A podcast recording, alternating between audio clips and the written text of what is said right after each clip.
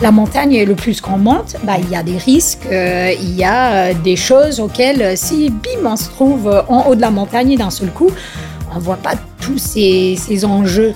Et je crois que notre prise de décision était informée par le fait qu'on y allait speed, qu'on voulait aller plus vite et, et, faire une descente parce que, enfin, une certaine ligne, un certain couloir, parce que c'était chouette on voulait quasiment plus l'avoir fait que le faire. Bonjour et bienvenue. Vous écoutez Le Moment, le podcast qui donne la parole aux figures emblématiques de l'outdoor pour parler sport, mais pas que.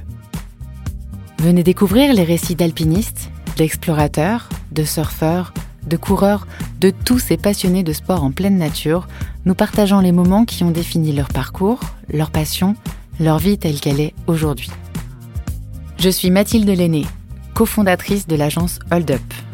Passionnée d'outdoor, de rencontres et de discussions, j'ai eu envie de rentrer dans la tête de ces humains un peu hors normes, de prendre leurs exploits comme point de départ et de chercher avec eux un bout de réponse à leur pourquoi.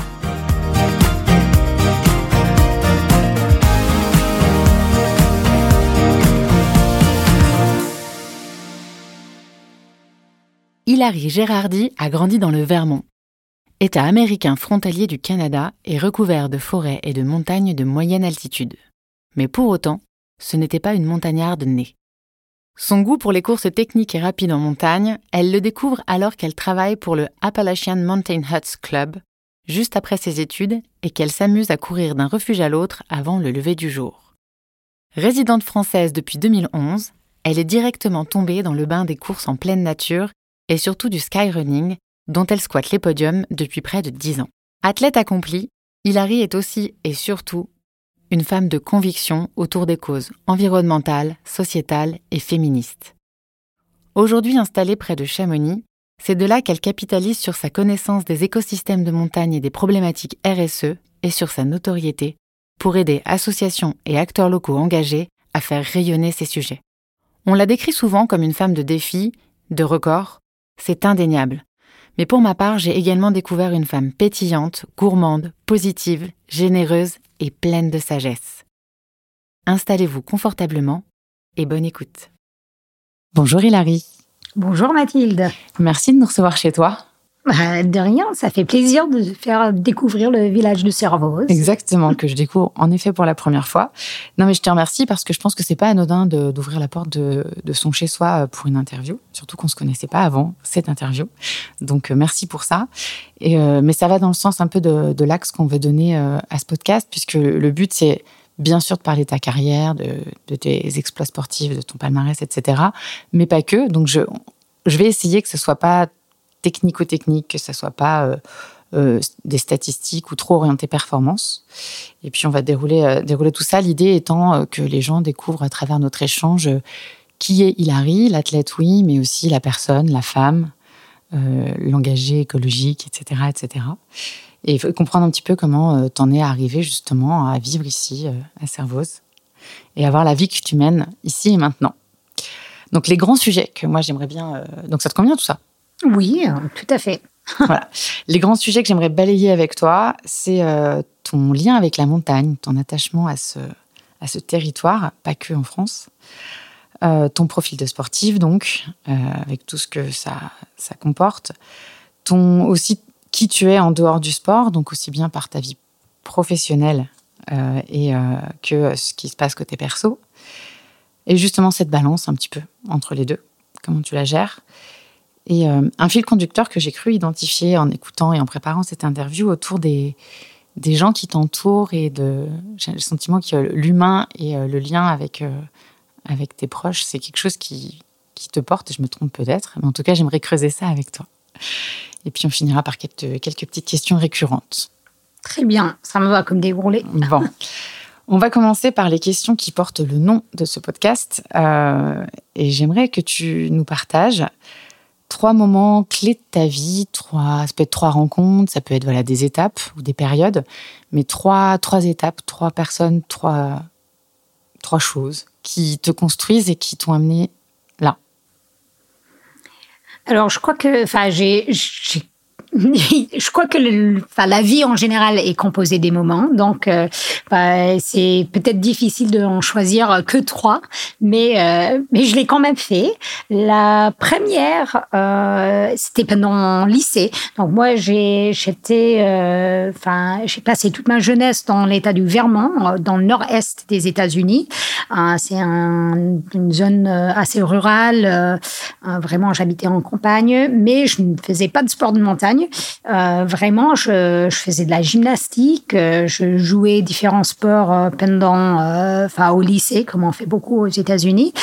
Euh, mais quand même, je me souviens que je suis partie en randonnée une fois avec euh, mes parents, quelque chose qu'on faisait pas régulièrement. Euh, on passait beaucoup beaucoup de temps dehors, mais pas on va faire une randonnée, on va suivre un sentier, on va. pas tous les week-ends. Exactement. Et donc, mais je me souviens que j'étais passée avec eux par un refuge de montagne et et j'ai vu qu'il y avait un groupe de jeunes qui travaillaient dans ce refuge et ils passaient un super moment ensemble. Euh, je crois, enfin, ils chantaient, ils cuisinaient, ils faisaient plein de choses. Et je me souviens que à ce moment-là, j'ai dit, oh, mais comment est-ce que quelqu'un va arrive à avoir un boulot comme ça? Et après, je l'ai un peu oublié et je l'ai redécouverte quand j'étais euh, au lycée, enfin pardon à l'université et j'ai ensuite travaillé dans ces refuges pendant cinq années. Les mêmes refuges en question? Oui, les mêmes refuges en question. En fait, c'est il y a dans la chaîne des Appalaches, euh, dans le New Hampshire, il y a huit refuges. Et donc euh, c'était un peu le moment où je dirais que, enfin, il y a quelque chose qui, qui, enfin, enfin, j'ai, j'ai flashé sur la vie en montagne, on va dire ça comme ça. Donc, euh, donc ça c'est un moment. Après. Euh, deuxième moment, euh, c'est après les études euh, universitaires. J'avais plein d'amis qui partaient vivre à New York. J'avais beaucoup, beaucoup d'amis qui étaient, enfin, qui visaient des, des professions en design, en théâtre, des choses comme ça, et beaucoup qui, qui partaient vivre à New York. Et après, j'avais mon copain à l'époque qui disait, bah moi, je je vais aller vivre euh, en France pour l'année. Et je me souviens que j'étais vraiment entre les deux. Est-ce que je vais avec tous les amis euh, Enfin, est-ce que je vais vivre avec eux? Ça serait quelque chose, on va dire plutôt, enfin, centré sur la culture. Euh, ou est-ce que, enfin, je suis Brad en, France pour vivre à Grenoble? Et j'ai décidé d'aller vivre à Grenoble et euh, bon, c'était il y a 13 ans et on est toujours euh, dans les Alpes françaises. Et euh, mais c'était vraiment un moment où ma vie aurait pu aller dans une sens ou l'autre. Et je crois que les deux sont bons, mais j'imagine si j'avais pris décision d'aller à, à, New York, euh, bah, je serais pas du tout. Euh, ah non, serait pas là. on aurait pu s'y croiser, ouais. mais on serait pas en train de discuter de tout ça. Exactement. Et ensuite, je dirais, enfin. Euh, enfin, une troisième euh, moment était donc j'avais, euh, enfin, on en parlera, je crois, comment j'ai commencé le trail et tout ça. Mais après avoir commencé le trail, je crois que comme beaucoup d'Américains, je croyais que ultra distance, c'était ça qu'il fallait faire. Il fallait courir des ultras. Et donc je visais, enfin, une course en ultra en 2016, je crois. Oui, c'était 2016. Mais en allant m'entraîner avec un ami, on a, enfin, on était à vélo euh, J'habitais toujours à Grenoble et on a euh, accroché nos guidons de vélo ensemble, vraiment bêtement, parce qu'on discutait, on faisait pas attention. Et je suis tombée sur un gros caillou, j'ai cassé trois côtes et bim, je pouvais pas faire le volume que j'aurais eu besoin de faire pour faire un ultra. Et euh, un ami à, à, cette époque, un autre ami, Florian, il m'a dit bah je une fois guéri, je t'aide à t'entraîner pour des courses plus courtes. Et il m'a amené à faire le skyrun, euh, enfin pour la première fois. Et c'était là où j'ai dit, oh, mais le skyrunning, les courses techniques, euh, les courses, ça a complètement changé, enfin orientation, on va dire. Oui, parce que techniquement, c'est pas du tout le même genre de course. Oui, exactement. Donc, euh, ça a vraiment orienté ma carrière en tant que sportive, je dirais. Waouh. Oui, donc c'est deux grands virages en fait. Oui. Une intuition et deux gros virages. Tout à fait. C'est chouette. Et on y reviendra euh, euh, sur l'un et sur l'autre euh, dans nos échanges. Et justement, bah, donc la première question, elle n'était pas anodine, et tu as mis directement le doigt dessus, c'est ta connexion à la montagne, qui donc n'était pas forcément quelque chose, si je comprends bien, d'ancrer dans ta famille. C'était fille unique? Comment? Ouais, t'es fille unique Ah non, j'ai un grand frère. Un grand frère. Ok, qui crapahutait un petit peu avec vous aussi Oui, et lui, il faisait beaucoup de ski, il faisait du ski alpin, parce que dans le Vermont, donc en fait, c'est de la montagne, mais euh, plutôt des collines. euh, Enfin, ça vient du français d'ailleurs. euh, Vermont, c'est montagne verte. Ok. Euh, et euh, et c'est des, il y a plein de sentiers, il y a de la montagne, mais pas de la haute montagne. Et en hiver, beaucoup de ski que je pratiquais un peu, mais plus la gymnastique. Donc j'étais plutôt à l'intérieur qu'à l'extérieur. Ok. Donc, t'étais pas prédestiné à ça, quoi.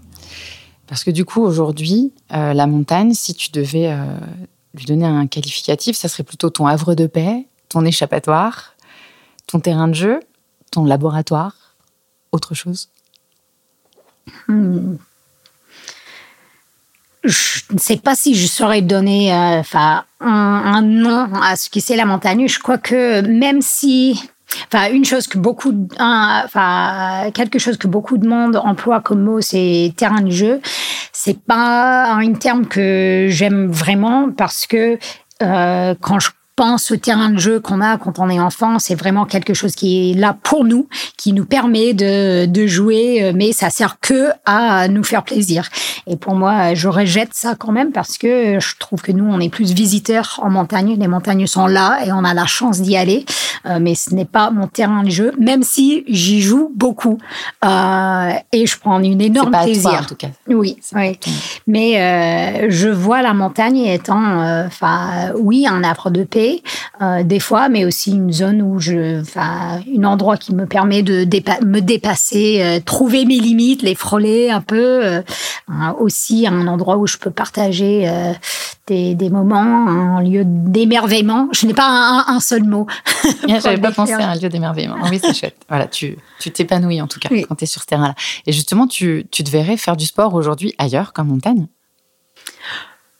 Ah, le piège. Ouais, une question piège. Euh, je, pourrais faire du sport. En fait, j'aime beaucoup la sensation de, euh, de faire bouger mon corps. Et quand je suis chez moi, ce n'est pas vraiment de la montagne, mais euh, maintenant je cours toujours, je fais du vélo, je, fais de la natation des fois. C'est, j'aime aussi faire bouger mon corps, mais c'est sûr que maintenant mon, enfin, mon, le monde pour moi un peu est concentré, euh, tourne autour de la montagne. Ouais, ce que tu appelles le monde, c'est tout ton monde, tout ton univers. Oui, oui. le- Peut-être qu'on on, on- y, euh, enfin, on, on y parlera. Mais mon mari, qui est aussi guide de haute montagne, écologue en écologie alpine, euh, enfin, quand même, la montagne prend une rôle centrale chez nous. Et tu dois aussi voir, puisque nous sommes à la maison, on voit la mo- montagne depuis les fenêtres. On a des, enfin, des cadres avec de l'art de la montagne et euh, plein de livres euh, Et des cartes. et des cartes de partout. Et on peut pas l'éviter ici. non, non, on peut pas, on peut pas faire comme si elle n'était pas là.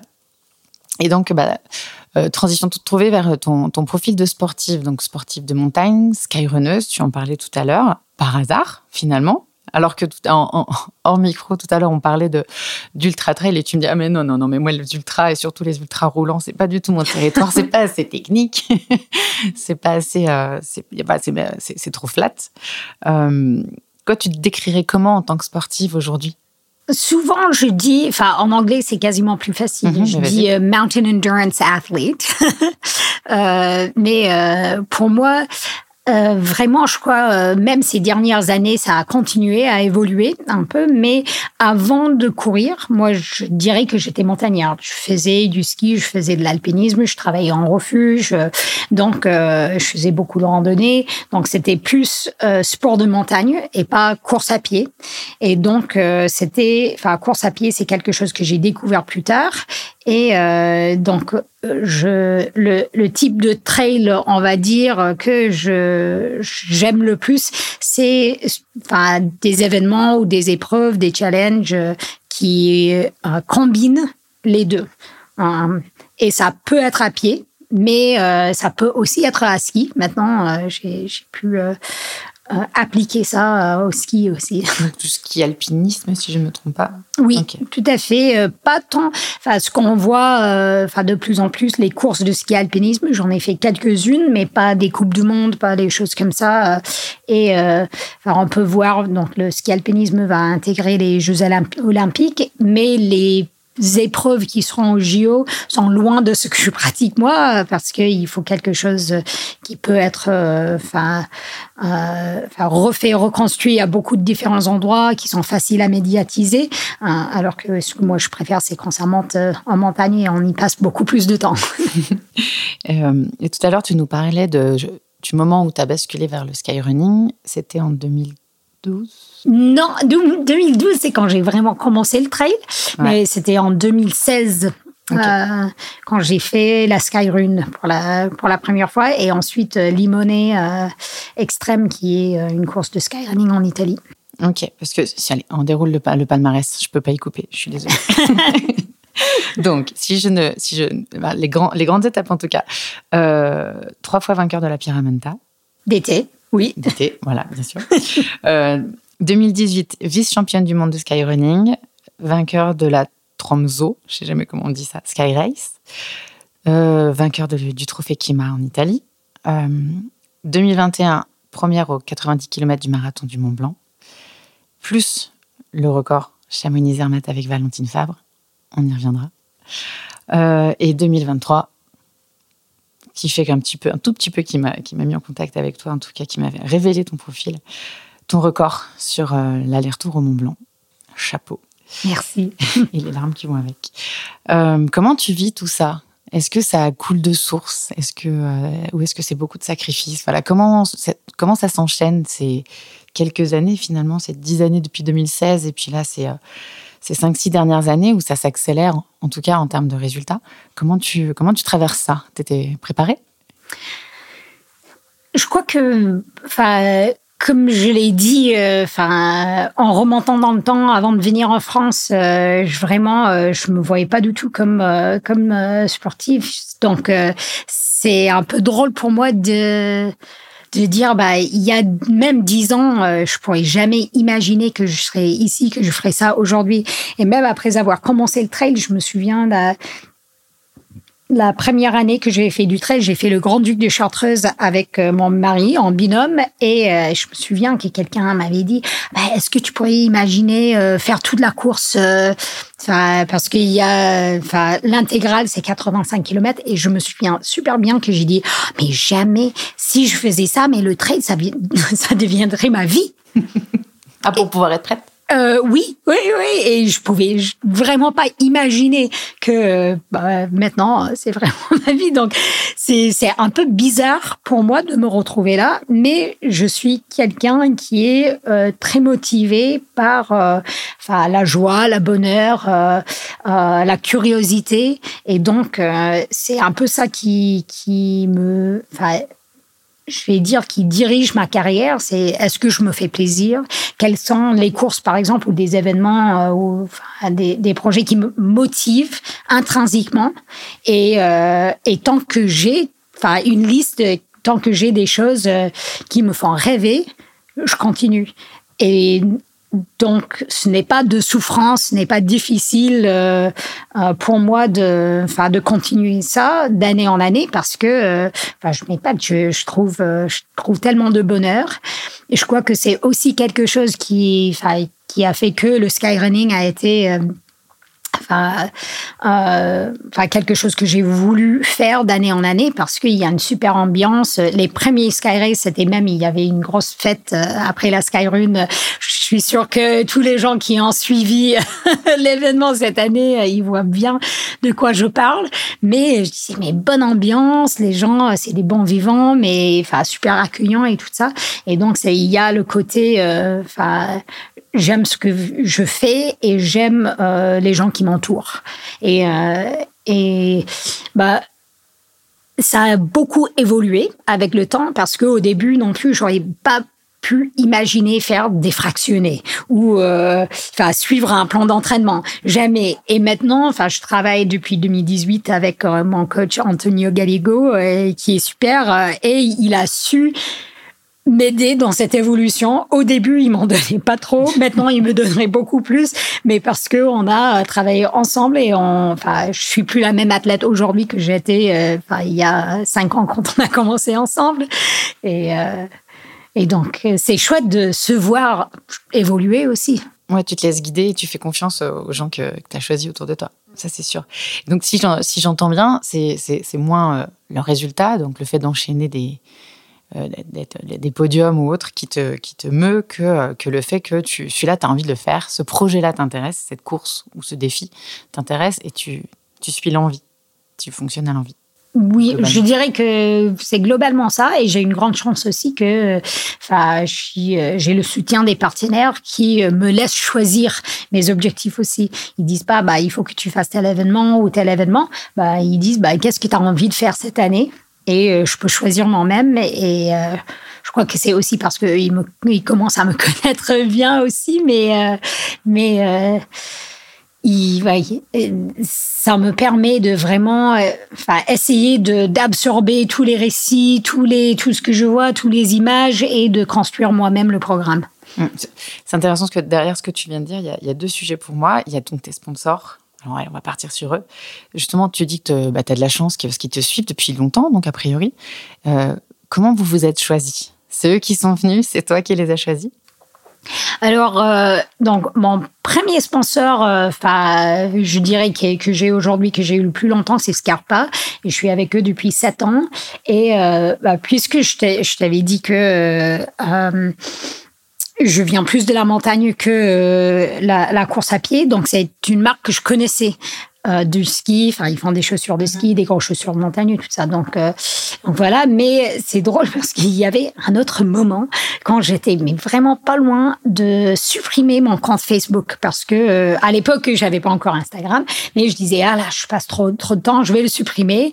Et euh, après le Skyrun, je crois, bim, j'ai un petit message qui apparaît sur Facebook et c'était, euh, enfin, il y avait un team qui se construisait euh, avec Compresport et Scarpa. Et je dis, oh, mais heureusement, je l'ai pas supprimé. Hein. et, euh, et, ce moment, euh, quand c'était, bah, ils me proposaient des chaussures. J'étais, oh, mais quelqu'un veut me donner des chaussures pour courir, c'est incroyable. Et tout de suite, enfin, non, tout de suite, j'ai testé les chaussures. C'était la première chose qu'il fallait, enfin, que oui, il fallait que tu adhères. Oui, exactement. Mais je, j'avais confiance aussi parce que, non seulement parce que Scarpa veut dire chaussure en italien. que les Italiens ne sont pas les plus mauvais. En chaussures. Oui. Et euh, ils n'ont pas vraiment cherché le nom. Ils savent ce qu'ils peuvent faire, euh, c'est des chaussures. Mais, euh, mais donc j'avais confiance que ça pourrait être euh, enfin une marque pour faire des courses de montagne. donc c'était un peu au même moment que j'ai fait le virage vers le skyrunning et donc je dis ah bah ça ça peut bien correspondre. Donc c'était eux qui qui sont venus me chercher pour un premier team en France. Euh, ensuite, c'est depuis euh, début 2019 que je travaille avec Black Diamond, euh, qui est aujourd'hui mon sponsor principal pour le textile, mais aussi, enfin, on les voit pas beaucoup en trail. Les gens ils connaissent pas, sauf qu'ils ont été présents depuis un moment, notamment pour les bâtons et les frontales. Oui, euh, les, bâtons, bâtons euh, bah moi j'ai des bâtons depuis, je crois, enfin des bâtons Black Day depuis 2000. 2005 peut-être. Donc, euh, c'est les plus. Enfin, ils sont très forts là-dessus. Ils sont hyper légers. Ils sont trop. Oui.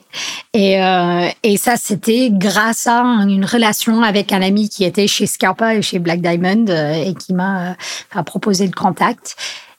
Et enfin, aujourd'hui, la réalité est que, enfin, ce n'est pas que sur tes performances, c'est aussi sur ta communication.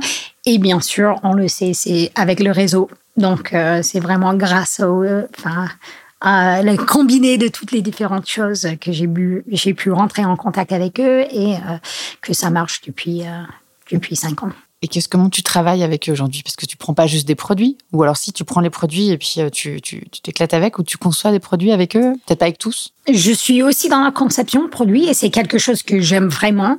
Euh, ce n'est pas le cas de tous les marques, mais ces deux marques-là, euh, ils aiment bien être dans la co-construction avec les athlètes. Et, euh, et moi, j'aime bien participer au processus, à la fois parce que je trouve que ça aide à faire des meilleurs produits et des produits qui euh, correspondent des fois à mes valeurs. Par exemple, j'ai collaboré sur des chaussures recyclées euh, récemment, mais aussi j'apprécie autant plus des de bons matériels, si c'est des marques de mes sponsors ou d'autres marques, parce que ayant participé, je sais maintenant que chaque truc est réfléchi. Des fois, ils prennent pas les meilleures décisions. Des fois, tu dis là, ils se sont plantés. Mais tu peux savoir que, bah, s'ils ont fait, euh, imaginons des, enfin, des poches, euh, mais avec où l'entrée de poche est d'une certaine angle ou une autre, bah, quelqu'un a réfléchi à ça et il y a une raison pour laquelle ils ont fait ça comme ça. Et et donc, c'est quelque chose que je trouve vraiment euh, enfin, passionnant de savoir euh, vraiment tout ce qui est derrière le produit. Et je crois que quasiment tout le monde qui a pu participer à ces conceptions euh, de produits, des tests de produits, enfin, ils comprennent mieux tout ce qui est derrière. on regarde plus les produits de la même façon, ça c'est certain. Mm, mm. Et, et là, aujourd'hui, tu te considères comme athlète pro, donc ça veut dire que globalement, tu vis de ton sponsoring. C'est quand que la bascule se fait? C'est à ta demande? C'est parce que les sponsors le proposent pour avoir plus de ton temps, plus la main, entre guillemets, sur euh, ton agenda?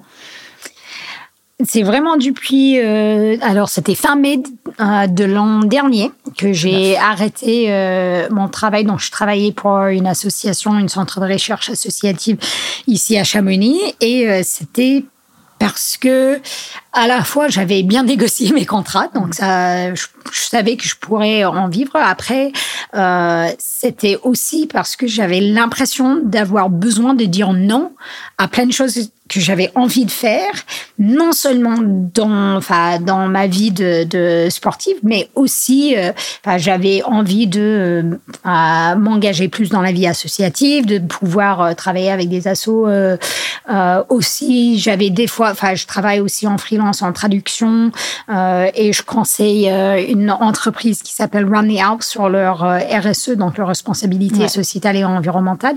et j'avais envie de, de travailler sur sur toutes ces choses, mais je n'avais pas le temps pour le faire.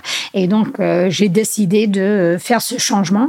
Autre chose qui n'est pas anodin, c'était que je me rendais compte que j'avais aussi besoin du temps pour le repos et que euh, bah, si je voulais un peu passer le cap en tant qu'athlète, euh, en fait, repos ne veut pas dire, même si on aimerait bien, mais s'asseoir à l'ordi. Ce n'est pas du vrai repos. Et donc, euh, comme j'ai, je me suis dit, c'est maintenant ou jamais. J'aurai sûrement plus jamais cette opportunité de faire ça. Donc, euh, je vais, je vais foncer. ouais, donc c'est comme ça. C'est une façon de trouver une balance un peu plus mm. sereine pour toi, qui correspondait plus à ce dont tu avais besoin maintenant, en fait. Mm. Ok. Oui, parce que d'ailleurs, j'étais convaincue que euh, Run Alps, c'était encore une activité pro. Ça reste une activité importante. Si, si c'est professionnel, mais c'est à temps très partiel, on va dire.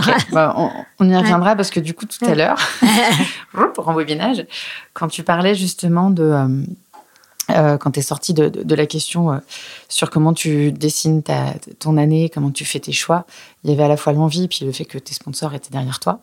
moi, ça, ça me fait penser à un point que je voulais aborder avec toi et que j'avais entendu qui m'avait semblé super intéressant sur le fait de justement de savourer et de prendre le temps entre tes défis, entre tes courses, de pas être justement à la, à la course à la, au podium, euh, pour être toujours le premier, le deuxième, le troisième, pour pouvoir euh, rester dedans et ralentir un petit peu sur euh, ces moments vécus et ces expériences vécues, que ce soit des, des, courses ou autres. Tu faisais parallèle dans un podcast que j'ai pu écouter avec les voyages.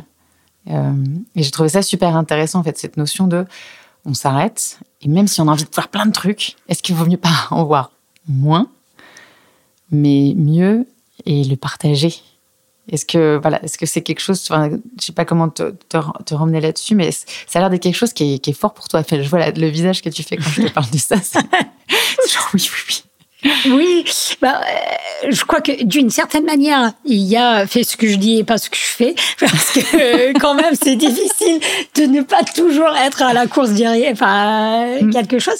Mais c'est sûr que bah, je peux commencer, enfin, entrer un peu par, euh, enfin, ce que j'ai pu voir avec euh, mon coach euh, sur les objectifs sportifs. C'est que, enfin, j'ai déjà passé des années où j'ai beaucoup d'objectifs dans l'année Et euh, je trouve que des fois, ça peut marcher d'enchaîner, enchaîner, enchaîner. On voit certains athlètes qui arrivent à le faire, mais souvent, on voit des athlètes qui arrivent à le faire un an ou deux ans, peut-être. Et après, euh, ils peuvent plus performer parce qu'on on s'use énormément. Et donc, euh, on a vraiment vu avec mon coach que ce qui marche le mieux pour moi, c'est de choisir quelques objectifs, un ou deux dans l'année, des grands objectifs, et se focaliser sur ça et accepter que, enfin, sur d'autres, enfin, ça veut pas dire qu'on peut pas faire plus de courses, mais ça va pas être le, enfin, le grand objectif de l'année. C'est euh, une manière de se préparer. Enfin, tu vas, enfin, apprendre quelque chose. Donc, un, c'est limiter les objectifs à quelques-uns, et ça, ça va aider au niveau sportif pour euh, vraiment pouvoir bien se focaliser, ne pas être trop dispersé. Après, aussi avec mes objectifs, puisque j'ai les limites. Avec le Mont Blanc, par exemple, souvent les gens, mais même la, même semaine de, du record sur le Mont Blanc, les gens, ils me demandaient, et alors, euh, qu'est-ce que tu fais prochainement? Je dis, mais attendez, là, je prépare cet objectif depuis des mois et des mois, même voire des années un peu. Euh, bah, laissez-moi savourer ça. Et je pense qu'on vit dans une culture et euh, des cycles médiatiques aussi où c'est dans la consommation. On, arrive à, enfin, enfin, on pense à quelque chose dont on a envie, on l'acquiert, euh, on l'achète, on, enfin, on réussit à avoir quelque chose, et le lendemain, bah, ce n'est plus satisfaisant. Il faut passer à la prochaine chose. Et moi, je j'essaie de rejeter ça et dire, bah non, il faut, enfin, prend le temps d'anticiper déjà. Donc, euh, si on limite euh, enfin les différents objectifs, euh, on prend le temps d'anticiper, ce qui rend le bien ou, le projet encore plus incroyable et, et enfin on, peut beaucoup plus profiter de l'expérience et après on laisse le temps de savourer et de dire bah, je ne vais pas tout de suite penser à la prochaine chose. On va je vais peut-être raconter ça je vais réfléchir je vais peut-être euh, enfin je ne sais pas faire de l'art écrire euh, enfin vraiment continuer à vivre l'expérience. Et je pense que c'est c'est quelque chose qu'on fait pas assez. Et c'est difficile c'est très difficile pour l'athlète je crois parce que moi, je sais, donc, euh, j'ai fait une course de skyrunning il y a deux week-ends et j'ai eu une super course. Euh, C'était dans le circuit monde du skyrunning.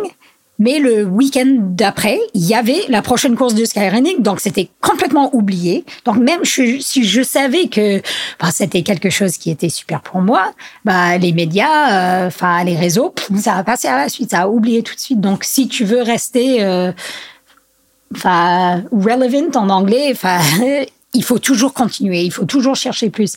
Et je crois que, enfin, en tant qu'athlète, en tant que, enfin, n'importe qui, il faut dire, on peut ralentir. On n'a pas besoin de courir tout de suite vers euh, la prochaine objectif. J'attends, je, reste mhm. là, je savoure. Rester maître aussi de, tes, de ton parcours, quoi, de, ce que tu as envie de faire et de ce que tu es capable de faire, de ce que tu te sens capable de faire en tout cas. Tout à fait. Et donc ouais, et, et, donc je crois que dans le podcast que tu, tu as dû écouter, c'était euh, moi je parlais aussi des voyages que les gens ils aiment bien mm. voyager et on peut enfin même étant euh, enfin écolo et tout, euh, je trouve que le voyage c'est super, mais Enfin, si on prend l'avion, si on part tous les week-ends, enfin, c'est une consommation et pas une vraie expérience. Donc, enfin, voyager, c'est bien, mais enfin, anticiper un voyage, fait le voyage et après, enfin, savoure, euh, enfin, digère euh, l'expérience avant de passer à la, bah, qu'est-ce que je fais euh, au prochain tour Finalement, c'est vivre les expériences plutôt que d'exister au travers des expériences en mm, mode, mm. si j'en ai pas, je n'existe pas. Exactement. Euh, mais est-ce que derrière aussi le fait de maîtriser ton rythme et euh, ta fatigue, etc., de gérer ton, ton corps et euh, tes capacités, il y a aussi une forme de maîtrise des risques? Parce qu'il y a pas mal de risques finalement derrière ta pratique. Mmh, mmh. Comment tu gères ça? Je suis en train de réfléchir. je crois que quand, enfin, quand c'est sûr que si on parle des des choses que je fais en montagne, par mmh. exemple, il y a beaucoup de risques liés à ça. Il y a même, on voit des fois de plus en plus de risques avec le changement climatique. Mmh. Les montagnes sont en train de changer. Et donc, prendre le temps veut aussi prendre le temps de se préparer, de observer, de bien comprendre un, lieu pour euh, être plus safe quand on y va. Et euh, bon, pour euh, revenir un peu à un autre moment dans, dans ma vie, donc quand j'ai commencé le trail, c'était, enfin, j'avais fait un trail aux États-Unis avant, mais c'était c'était très bien, mais je n'étais pas tombée amoureux de, de, ce sport à ce moment-là. Mais euh, mais donc en 2012, début 2012, j'ai eu un accident à ski ici à Chamonix. Et, euh, et bon, on peut, enfin, en y réfléchissant, je vois plein d'erreurs qu'on avait commises, mais euh, une des choses, c'était que en fait, donc on a pris enfin, la télécabine euh, téléphérique de l'aiguille du Midi pour monter en montagne. Quelque chose que j'utilise toujours. Je ne vais pas dire que les remontées sont pas bien, mais euh, moi, je me souviens que bah, on a pris la décision. On habitait à, à l'époque à Grenoble. On avait pris la décision de rejoindre des amis. On allait en montagne. C'était vraiment, on a vraiment précipité dans la prise de décision. C'était ah ok, euh, enfin, on a ouvert le livre, ok, enfin le topo guide, on va faire ça. On n'a pas vraiment pris le temps de, de, réfléchir, de comprendre où on allait et tout ça. Et après, on a pris le téléphérique qui, bim, te met à 3800 mètres d'altitude, sans y passer doucement pour voir le changement euh, de, enfin, des milieux. Donc, tu arrives en de l'aiguille du Midi, comme euh, enfin si c'était une sur une piste de ski, alors que c'est pas du tout le cas. Et, euh, et donc on est descendu euh, après remonter pour faire un couloir. Et là, j'ai eu un, problème avec une fixation de ski qui m'a fait faire une grande chute. Mais quand une des choses qui a vraiment resté avec moi sur cette expérience, c'est que bah, quand on monte la montagne avec nos propres moyens, c'est-à-dire à pied ou à ski, mais on a besoin de monter la montagne, on va beaucoup plus lentement. On va, euh, va vraiment voir, euh, bah, on commence en bas de vallée, on est dans la forêt, après la forêt change, peut-être c'est des fouillus, et après des conifères, et après les arbres sont plus petites, il y a des arbustes, on a pas, genre, en fait, on, le voit plus qu'on monte. Je décris euh, tout le, le gradient d'altitude de montagne. mais, euh, mais on voit tout ça et on se rend compte que euh, enfin, la montagne, le plus qu'on monte, bah, il y a des risques, euh, il y a euh, des choses auxquelles, si bim, on se trouve en haut de la montagne d'un seul coup, on voit pas tous ces, ces enjeux. Et je crois que notre prise de décision été informée par le fait qu'on y allait speed, qu'on voulait aller plus vite et et faire une descente parce que, enfin, une certaine ligne, un certain couloir parce que c'était chouette. On voulait quasiment plus l'avoir fait que le faire. Ça revient à ce qu'on disait tout à l'heure. On voulait cocher la case de. Exactement. j'ai fait le, j'ai fait le truc, j'existe parce que je l'ai fait. Oui. Ok. Ouais, donc c'est comme et du coup cette euh, cette, euh, cette anticipation, tu, le gardes, tu la gardes mm. aujourd'hui dans ta planification et dans, voilà, notamment quand tu fais des gros défis comme euh, le record, euh, la traversée Chamonix-Zermatt ou le Mont Blanc. Tu prends en considération ces risques en amont. Tu, tu, fais des différentes routes. Tu fais quoi? Tu fais, tu fais différents plans? Oui, donc dans la préparation, ouais. dire. Oui, bah, c'est sûr que moi, je vois ces deux enfin, c'est deux défis. Hein, euh, enfin, à la fois, il y a toute une préparation pour ces défis, mais c'est aussi d'une certaine manière une, vie de préparation euh, où on accumule des expériences, des, enfin, des, des, des, compétences, euh, de la compréhension des milieux et tout ça. mais c'est sûr que pour le Mont Blanc, par exemple, j'avais déjà fait le Mont Blanc, je crois, enfin, je ne sais pas, au moins 15 fois, j'ai pris différentes voies. Euh, je suis et j'ai passé tout le printemps en montagne pour voir, euh, enfin exactement quelle voie j'allais emprunter, euh, les conditions, l'évolution des conditions, aussi travailler sur les manips, enfin de sécurité et tout ça. Donc donc, même si le jour J, j'allais vite, il y avait tout un temps plus long avant pour, pour le que ça aille vite, il faut se préparer. Exactement. C'est comme un bon cambriolage. Là, j'ai moins d'expérience. Non. mais là, en tout cas, quoi qu'il en soit, tout, geste pour être fait rapidement doit, doit être fait, euh, doit être euh, entraîné et travaillé, travaillé. Mm, mm, mm. Et pour ce genre de record, c'est la même chose. On se lève pas un matin en disant tiens, je vais faire l'aller-retour au Mont Blanc et battre le record. Non, non. Euh, au moins, en tout cas, c'est pas mon approche à moi. je vais pas dire que personne n'a jamais essayé ça, mais quand on, moi, je ne sais pas combien de temps Kylian avait fait mm. le Mont Blanc, combien de fois, pardon, Kylian avait fait le Mont Blanc avant de se lancer sur le record. Mais lui, il a accumulé de l'expérience en montagne depuis toute jeune euh, et euh, était, enfin, vivait en Chamonix, euh, faisait le Mont Blanc, enfin enfin, de nombreuses fois avant de, euh, avant de s'y lancer.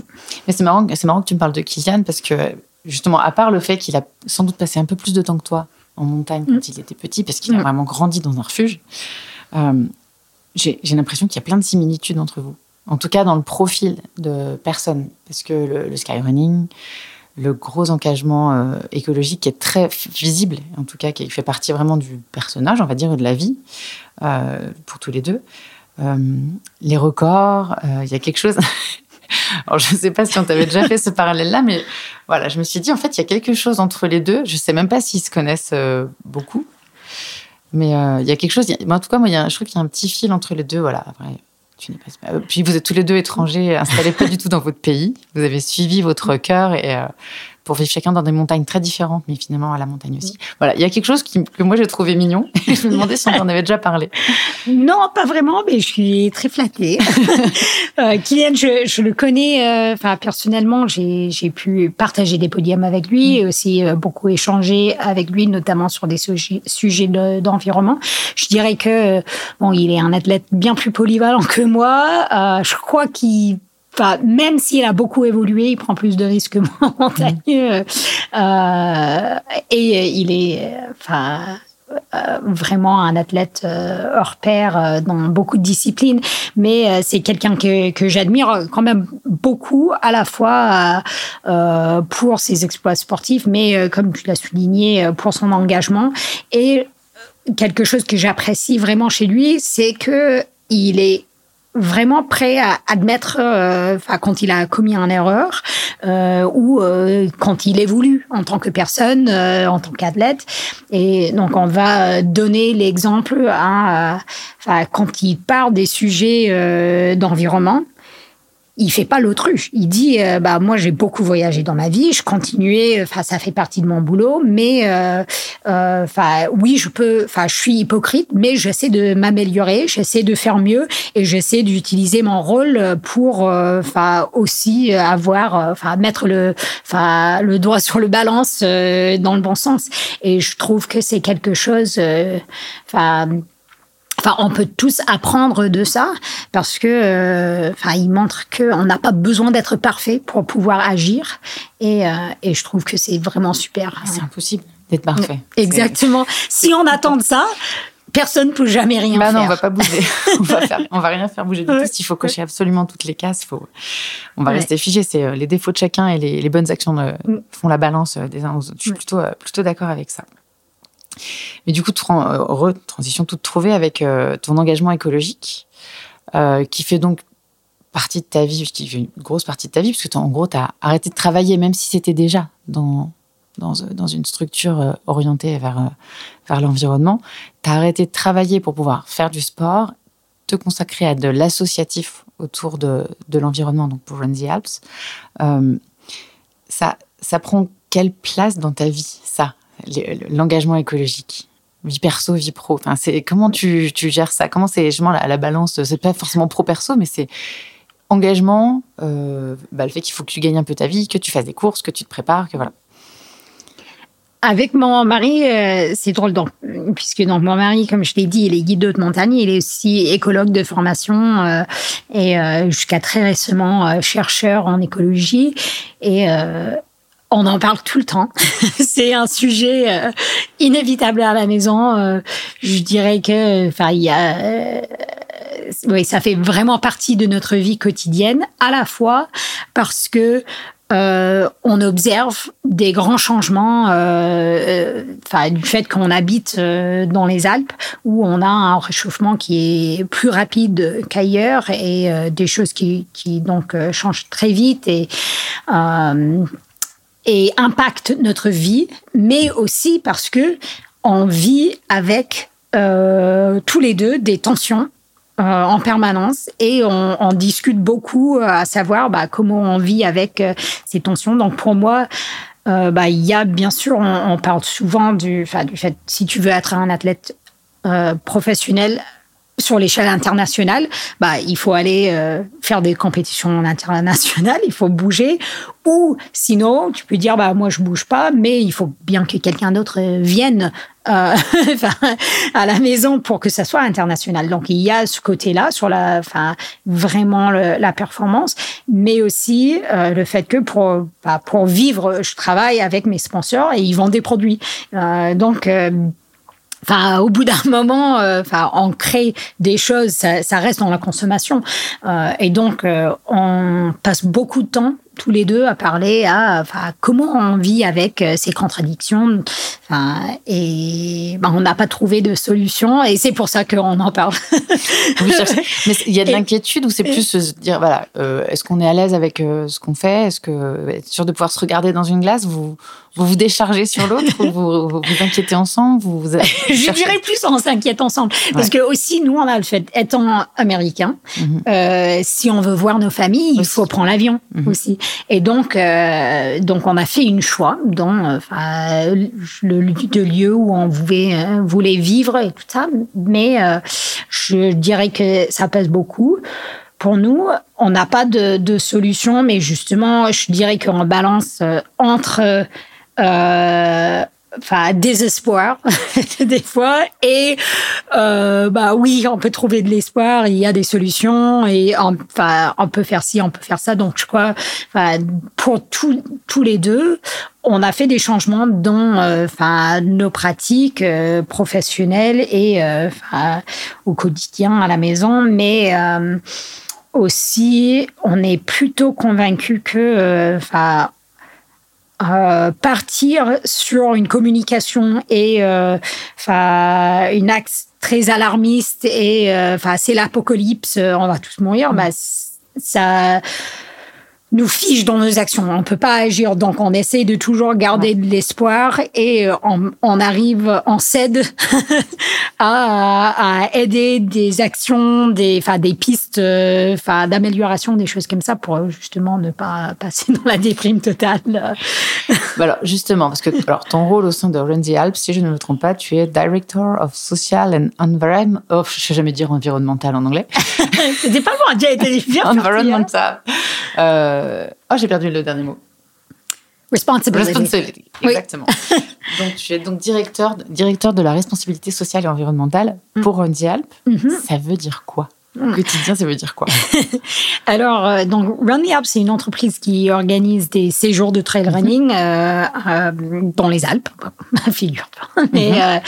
Euh, et euh, donc, en fait, ça, ce n'est pas dans l'engagement associatif, ça, c'est dans le professionnel, mais euh, l'idée, c'est d'aider cette entreprise à établir une stratégie de enfin une stratégie de durabilité environnementale et sociale. Donc pour moi en fait, il y a vraiment les deux les deux parties parce que il y a à la fois comment peut-on améliorer nos pratiques vis-à-vis -vis de l'environnement et réduire notre impact, mais il y a aussi le côté social où euh, pour que notre sport soit dur durable, enfin il faut que ça soit inclusif et que euh, enfin tout le monde puisse le pratiquer euh, et avoir le droit qu'on a euh, nous, enfin le privilège mmh. d'aller euh, profiter de ces montagnes. Et je crois que pour moi ça c'est quelque chose qui est super important aussi parce que bah si on imagine que pour le bien de l'environnement, euh, enfin pour protéger soit enfin type conservation, mais aussi changement climatique, bah, il faut que les bonnes décisions soient prises au niveau politique et des entreprises et tout ça. Et si on limite les personnes qui peuvent pratiquer notre sport et qui peuvent profiter de la montagne euh, à une très petite nombre de personnes privilégiées, bah, pourquoi est-ce que le reste du monde va voter, entre guillemets, pour euh, des politiques euh, qui favorisent l'environnement? Je ne sais pas si je suis hyper claire, mais, mais on, c'est un privilège d'être en montagne, mais aussi à la fois parce que c'est, enfin, on a de la chance, mais c'est aussi euh, qu'on a les moyens pour y aller. Et il y a euh, la citation euh, que j'aime bien de Jacques Cousteau, mais que je ne dis jamais correctement, mais c'est globalement. Et tu peux m'aider? Non, non, mais vas-y, lance-toi, parce que si c'est en français, c'est français. Oui, oui, non. Globalement, c'est. bah, on, on protège ce qu'on aime mm. et on aime ce qu'on connaît. Et donc, euh, bah, il faut que tout le monde ait un accès à la montagne. Faut connaître pour, protéger. connaître pour protéger. Donc, euh, pour connaître pour aimer pour protéger. Et donc, euh, j'aide Run the Alps vraiment à aller dans ce sens avec leur entreprise et de faire une sorte que, enfin, on ait le moindre, moindre d'impact, mais sur l'environnement et un impact positif euh, socialement. Euh, après, euh, d'ailleurs, sur la vie associative, moi, je, je participe, enfin, je suis sur un groupe de travail du, du la, de l'association de trail runners mmh. professionnels. Justement, bah, j'allais te poser la question tout à l'heure, parce que en fait partie aussi, je crois. Exactement, exactement. Et, et, avec Kylian, donc lui, il a créé son euh, sa fondation. Mm. Moi, j'avais pas mal euh, échangé avec lui sur les différentes euh, enfin, valeurs et critères et des choses qu'il mettait en place pour la fondation. mais donc, je travaille avec donc les le PTRA aussi avec une bouteille à la mer, qui est l'association de Mathieu Navillot, ancien skieur professionnel. Mm. Il a créé une association pour en gros mobiliser les athlètes pour sensibiliser le réseau. Donc au début, c'était vraiment des athlètes de montagne seulement, mais maintenant il y a des euh, enfin des basketteurs, euh, enfin des athlètes, euh, enfin je ne sais pas comment on dit les gens en bateau à voile, mais les navigateurs. Navigateurs, voilà, mais des gens de plein de milieux différents. qui parlent tous des, des, enjeux de changement climatique auprès de leur public. Donc, je travaille avec lui un peu et aussi sur un projet sur la qualité d'air avec, euh, avec Atmo Rhône-Alpes. Euh, j'ai même euh, un petit capteur de qualité d'air à côté de moi. donc, c'est un programme de séance participative. et enfin, bah, sur le côté social, je suis aussi ambassadrice de l'association En passant par la montagne. Oui. Hein, qui a été fondé par euh, l'alpiniste Marc Pater pour amener euh, euh, des, des gens qui viennent des milieux enfin défavorisés on va dire en plutôt urbain plutôt urbain ouais mais en plus bah, ce que je mets derrière tout ça c'est aussi la responsabilité parce que amener plein de gens à la montagne c'est mm. hyper important parce que ça veut dire qu'ils font du sport. Mm. ça veut dire qu'en effet ils connaissent le milieu et qu'ils vont avoir envie de le protéger. Mais c'est aussi une responsabilité parce que plus de gens en montagne c'est plus de gens qui viennent à la montagne et qui peuvent aussi euh, bah, impacter, euh, l'impacter d'une manière ou d'une autre par leur transport ou par leurs euh, actions, parce que parfois c'est un peu compliqué de catalyser cette nouvelle énergie, cette ce nouvel attrait pour la montagne. On le constate même, je crois que c'est au, bord du lac de Chaiserie, où ils vont être obligés, il faut s'inscrire pour être sûr qu'on ne dépasse pas plus de mm. temps de campeurs, enfin de bivouaqueurs en tout cas. Et c'est des sujets que vous abordez aussi au sein des différents, différents groupes et sociétés dans lesquels tu es impliqué. C'est un enjeu. Ah, absolument. Euh, tu as tout à fait raison et je crois que c'est pour ça que j'aime bien, quand je pense à cette question d'inclusivité, d'inciter des gens à aller en montagne, pour moi, c'est pas juste, bah, aller en montagne, c'est top. C'est aller en montagne et voici les informations qu'il faut savoir euh, pour le faire à la fois pour rester en sécurité mhm. vous-même, parce que ça, c'est aussi notre responsabilité, mais euh, aussi pour ne pas avoir le, un énorme impact sur l'environnement. Est-ce que euh, moi, je peux montrer avec mes propres actions euh, comment j'arrive à y aller en transport en commun? Est-ce que je peux montrer enfin comment je ramasse des déchets en mode plugging quand je cours? Est-ce que je peux montrer enfin comment rester sur les sentiers balisés où je lis, par exemple, enfin les bulletins de la Chamoignarde, ou qui, qui, a bien expliqué, mis en évidence les questions autour des chaiseries. Ça et Aster aussi, qui est l'association qui fait la gestion des, des réserves naturelles. Et donc, en, gros, mon rôle en tant qu'athlète et avec ces différentes associations et entreprises, c'est bah, ce n'est pas que aller en montagne, c'est accompagner les gens dans leur accès oui, c'est juste ça, c'est accompagner les gens pour qu'ils y accèdent de, la bonne manière et dans le respect et dans la compréhension et en sécurité, comme mm, tu dis. Mm. Ok. Et euh, les métiers que tu fais, hein, donc on met de côté le sport aujourd'hui, c'est des choses auxquelles tu te prédestinais. Tout petite, tu voulais faire quoi comme métier? Euh, je crois que je voulais, être fermière parce qu'on habitait à côté d'une ferme. Mhm. Rien à voir. Donc, euh, oui, j'ai même eu un passage euh, au lycée quand je voulais faire du design, enfin et du fashion, mais ça n'a pas duré très longtemps. Donc, moi, enfin, comme comme je l'ai dit, je n'aurais pas pu imaginer il y a 10 ans, il y a 20 ans. J'ai même des amis de l'université qui ont du mal à croire ce que je fais maintenant. Ils disent, mais ah, mais Hilary, euh, on te voyait jamais là. je ne peux pas dire que c'était prédestiné. le fameux move dont tu parlais, le, moment dont tu parlais en introduction, où tu aurais pu partir à New York ou partir à Grenoble, finalement, c'est, c'est le choix de la destination qui a orienté tes choix de, d'études et de sujets. Parce que l'anthropologie, la sociologie, euh, tout ce qui est lié à l'environnement, etc. Tu es même allé en Thaïlande, si je ne m'abuse, mm, mm. creuser ces sujets de droits de l'homme. Est-ce que ça, c'est, est-ce que c'est ce que les choix que tu aurais fait si tu étais allé à New York, même si là, peut-être là-bas. Hein. Bah, euh, oui, je crois que, enfin, les questions sur l'environnement, ça aurait resté euh, quelque chose, enfin, présent dans ma vie à la fois, donc mon père, il, était euh, biologiste, il est à la retraite maintenant, euh, et euh, enfin, a travaillé sur la conservation. J'ai toujours été proche de la nature, donc ça je crois que ça resterait un, sujet pour moi. Et quand donc j'ai fait, c'était un peu comme un Erasmus en, Thaïlande, mais où on a étudié le droit de l'homme, mais aussi, oui, oui, oui. en fait, on faisait pas trop la fête justement dans cette, ce sens-là. C'était pas un Erasmus, mais euh, on, on, regardait le droit de l'homme et souvent en lien avec des grands projets de, de développement, par exemple la construction des barrages ou des mines, des choses comme ça. Et donc ça, même à cette époque-là, euh, j'étais, j'étais très intéressée euh, par ces sujets. Donc, je crois, j'avais des amis qui allaient à New York aussi pour travailler pour les grandes, euh, grandes associations ou ONG qu'on voit comme à Genève. Mm-hmm. Et euh, je crois que j'aurais peut-être fini dans ces, ce type d'organisation-là. Si tu étais allé à New York, pardon, le buvais du thé, je vais surprendre. Pardon. Si j'étais à New York. ouais, ouais, bon, ça, reste un, très bel endroit, un petit peu moins naturel qu'ici, mais mm. Euh, c'est une ville que j'adore. Euh, alors, donc tout ça, ça se mélange. Euh, donc, engagement associatif, donc je ne m'attendais pas à ce que tu en cites autant. le, sport, les discussions avec ton conjoint. Justement, c'est quoi une journée type? Les entraînements. c'est quoi une journée type, s'il y en a, ou une semaine type de Hilary mm. Bon, avec mon coach, je, enfin, on fait des plans d'entraînement. Donc, je mhm. collabore beaucoup avec Antonio euh, sur le choix des objectifs mhm. et ensuite euh, il me fait des plans d'entraînement. Donc, je fais généralement chaque semaine deux ou trois séances de qualité, on va mhm. dire, euh, euh où euh, ce n'est pas que des sorties plaisir, c'est euh, plutôt je fais des fractionnés, des trucs assez spécifiques.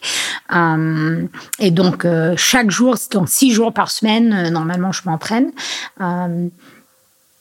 et donc bah je, je, dirais que je j'organise un peu ma mon programme autour de ça.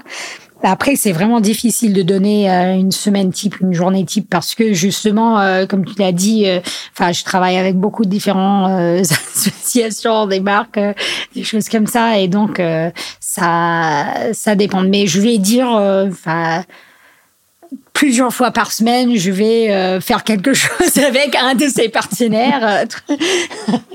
Et euh, par exemple, hier, j'ai eu une soirée pour Run the Alps. Euh, ce soir, on a un community run avec Big Mountain Brewery, qui est une brasserie du coin. et et donc, oui, je Exactement. Là, je, savais que j'avais réussi ma vie quand j'ai eu un sponsor bière. c'est ton sponsor pour de vrai? Ah bah, On est partenaire. Hein. Ah, c'est cool ça. Euh, Bien joué. bah, c'est le meilleur bras sur du coin en plus. Donc ouais, ouais, de la chance. Très, très bon. je, crois que j'en connais d'autres, donc je ne faut pas que je dise c'est les meilleurs, mais ils sont très bons. On les aime beaucoup. et, et, donc, euh, il y a ça. Il y a aussi, on essaie de, euh, même si c'est pas. À Chamonix, il y a des enfin un rythme qui est très euh, fixé autour des saisons. Mhm. aussi à la fois pour le enfin l'athlète et pour le guide.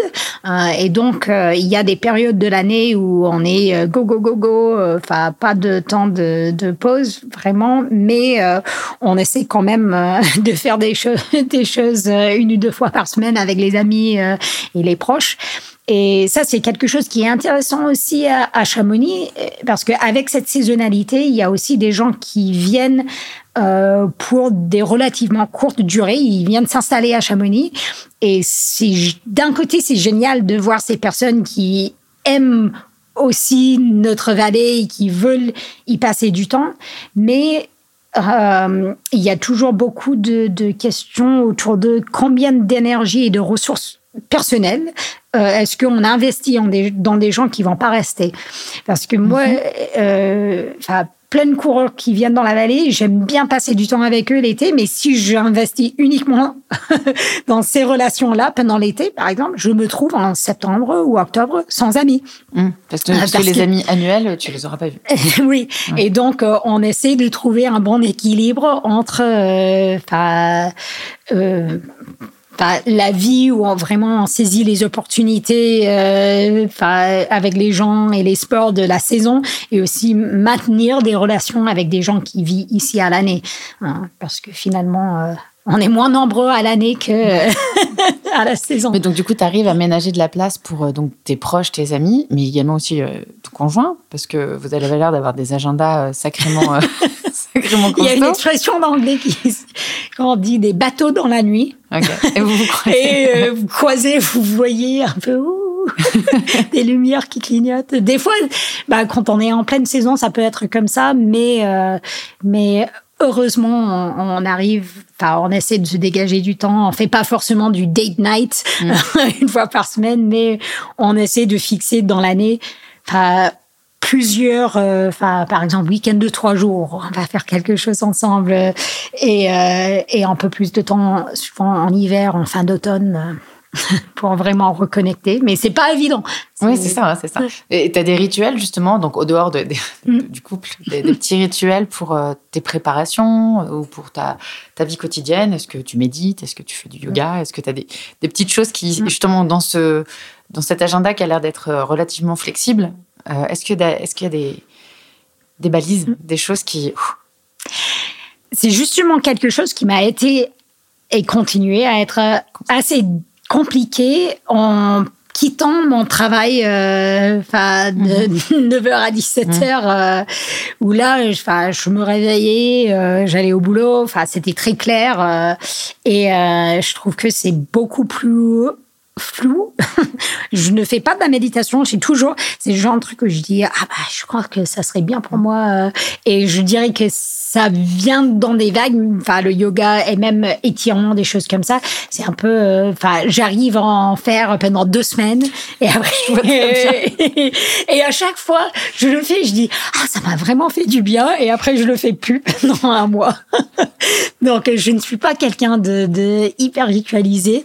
Je dirais, euh, quand même que je ne pars jamais de la maison sans avoir euh, mangé un bon petit déj, mhm. euh, ce qui fait que je ne fais pas mes entraînements super tôt le matin, parce que moi, il me faut du temps pour digérer. C'est une forme de rituel, il faut, il faut ton sas. Oui, oui. Et, et en fait, manger et cuisiner sont des choses qui vraiment, euh, bah là, ça prend une énorme place dans ma vie. Euh, j'adore cuisiner, j'adore manger. Euh, J'utilise aussi la cuisine comme forme de procrastination. Quand j'ai des trucs que j'ai pas envie de faire, je dis oh, bah mais il faut que je fasse ce repas. Je pourrais faire des pâtes, mm. pâtes carbo, mais non non, euh, j'avais besoin de faire plein de trucs fait maison. mais mais c'est quelque chose que j'adore vraiment et Et en été, enfin, une chose, euh, parce que je cherche justement des trucs euh, qui, qui sont un peu rituels.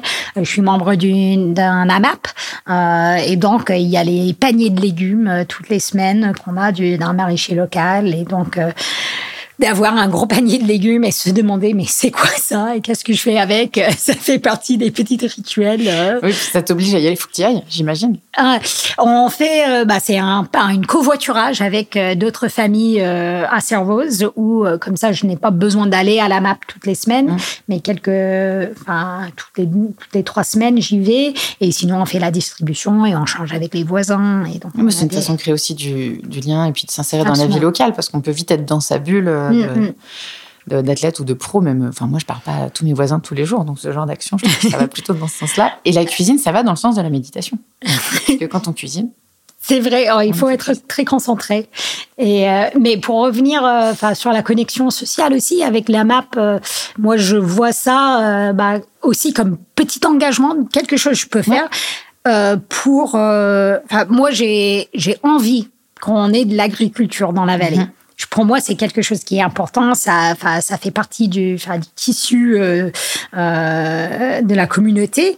Et donc, euh, bah oui, c'est un peu plus de boulot d'aller, euh, enfin, aider à construire des paniers, à amener des, des paniers, euh, de faire des choses comme ça. Mais c'est quelque chose que je peux faire pour assurer que, enfin, ça existe dans, dans ma vallée. Et donc, je trouve que puisque je peux le faire, je veux le faire. C'est plus de boulot, mais ça vaut le coup. et comme tu le dis, enfin, ça garde aussi des liens avec les voisins. et si je veux vivre dans un village où on se on se connaît, euh, enfin entre voisins, il faut que j'y participe. mais, tout à fait, tout à fait. Euh, tu disais que tu aimais cuisiner. Euh, tu as, un régime particulier en tant que personne ou en tant qu'athlète Ou est-ce que c'est, le même toute l'année? Ah, Non. non, la réponse est oui.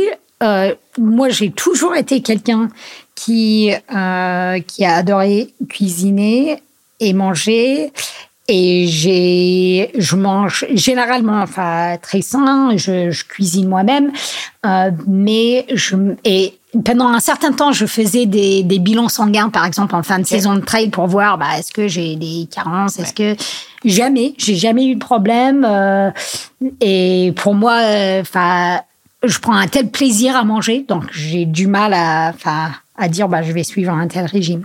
Ceci dit, j'ai appris cette année que je ne peux plus manger du gluten. Donc, euh, euh, il s'agit de la maladie cœliaque. Euh, mhm. donc, peut-être que tu le connais. C'est pas tous les Français qui le connaissent, mais une maladie auto-immune qui fait que je ne plus, peux plus manger du gluten et ça, ça a rendu les choses du tout, du tout. Donc, heureusement, la brasserie Big Mountain fait une bière sans gluten, qui est très bonne, mais euh, mais ça, ça a été, bah, ça serait un autre moment dans ma vie euh, hyper important euh, euh où, enfin, je me vois bien dans le chez le gastro-entérologue en janvier passé quand elle m'a annoncé ça, et mais j'étais en larmes oui, complètes et la première chose qu'elle m'a dit, mais ah mais non non, vous ne vous inquiétez pas, vous pouvez toujours, euh, enfin continuer le sport. Et pour moi, c'était mais c'était la dernière chose auquelle j'avais pensé. Mhm. Euh, c'était pour moi, c'était mais à la fois cuisiner, mais aussi euh, enfin voyager, aller chez des amis, enfin tout goûter toujours. Enfin c'est chez les amis, ça ça complexifie quand même peut-être un peu les choses. Ah oui. vu que tu cuisinais déjà, finalement, t'es pas passé de je mange Mm. je consomme. Ah, je dois cuisiner parce qu'il y a des gluten dans tout. Ouais. Euh, pour moi, le moins difficile, c'est à la maison. Moi, mm. j'arrive à cuisiner à la maison. Euh, c'est plus le côté, je dirais, euh, et quand on va chez, chez des amis ou on va manger avec des amis, il faut un peu imposer sa régime. et ce n'est pas uniquement avec cette maladie, ce n'est pas uniquement bah, euh, moi, je ne peux pas manger du gluten, mais c'est est-ce qu'il y a des traces? Est-ce que. Mhm. Euh, oui, c'est pas une intolérance, c'est plus profond que ça. Oui, Et, euh, et, je vois ça au resto. Hier, donc je courais en Italie et la, de pouvoir être enfin spontané aussi mhm. et dire bah là on descend de la montagne on va manger un pizza et bah, moi j'ai fait la tour de la ville et je n'ai pas pu trouver, sauf un vrai resto où, enfin, on Mhm. s'assoit, on fait un grand repas. Il y avait rien à manger. Tout était fermé le midi, sauf les restos, et les restos pouvaient pas faire. Et, et j'étais avec une copine, et heureusement, j'avais un petit Tupperware de pâtes dans la voiture, euh, euh, des pâtes de riz. Euh, et je dis, bah non, vas-y, achète ton pizza. Et moi, je vais manger. Et, et c'est là où. Donc, si tu, si tu m'avais posé cette question sur un régime particulier il y a un an, j'aurais dit, bah non, pas du tout. Là, ça a changé depuis un an. Et ça reste euh, play ouvert, on va dire. ouais, non, ça doit être ça doit Ouais. être compliqué quand on est gourmande et qu'on aime justement pouvoir manger spontanément. Ouais, ouais, Il y a ouais. Des gens qui sont déjà beaucoup dans le calcul et qui Mm. ça n'impacte pas forcément. Donc, euh, Ouais. oui, non, c'est c'est pas que simple. Non, non, mais non. mais j'ai l'impression que tu rebondis et que tu vois le. Oui. oui, ça a été compliqué. Moi, j'ai déjà eu donc deux courses cet été où euh, bah, ça a été vraiment très très compliqué autour des, des événements pour trouver parce que toutes mes, mes bases bah, normalement je mange ça la veille d'une course le Mhm. matin avant une course bah, tout change et j'ai pas encore vraiment trouvé les repères euh, donc euh, Tu là t'appuies sur euh, des nutritionnistes ou des gens qui font du sport et qui sont un peu pointus là-dessus? Je, je devrais, mais je l'ai pas encore fait. Pour le moment, je me débrouille euh, toute seule euh, mm, avec Google. Mais, mais, euh, mais pour ma dernière course, euh, donc j'ai changé d'approche parce que je trouvais que ça n'a pas Mhm. du tout marché et j'ai amené euh, un réchaud avec moi à l'hôtel et, et j'ai fait mon, enfin j'ai fait de, de la nourriture pour moi-même.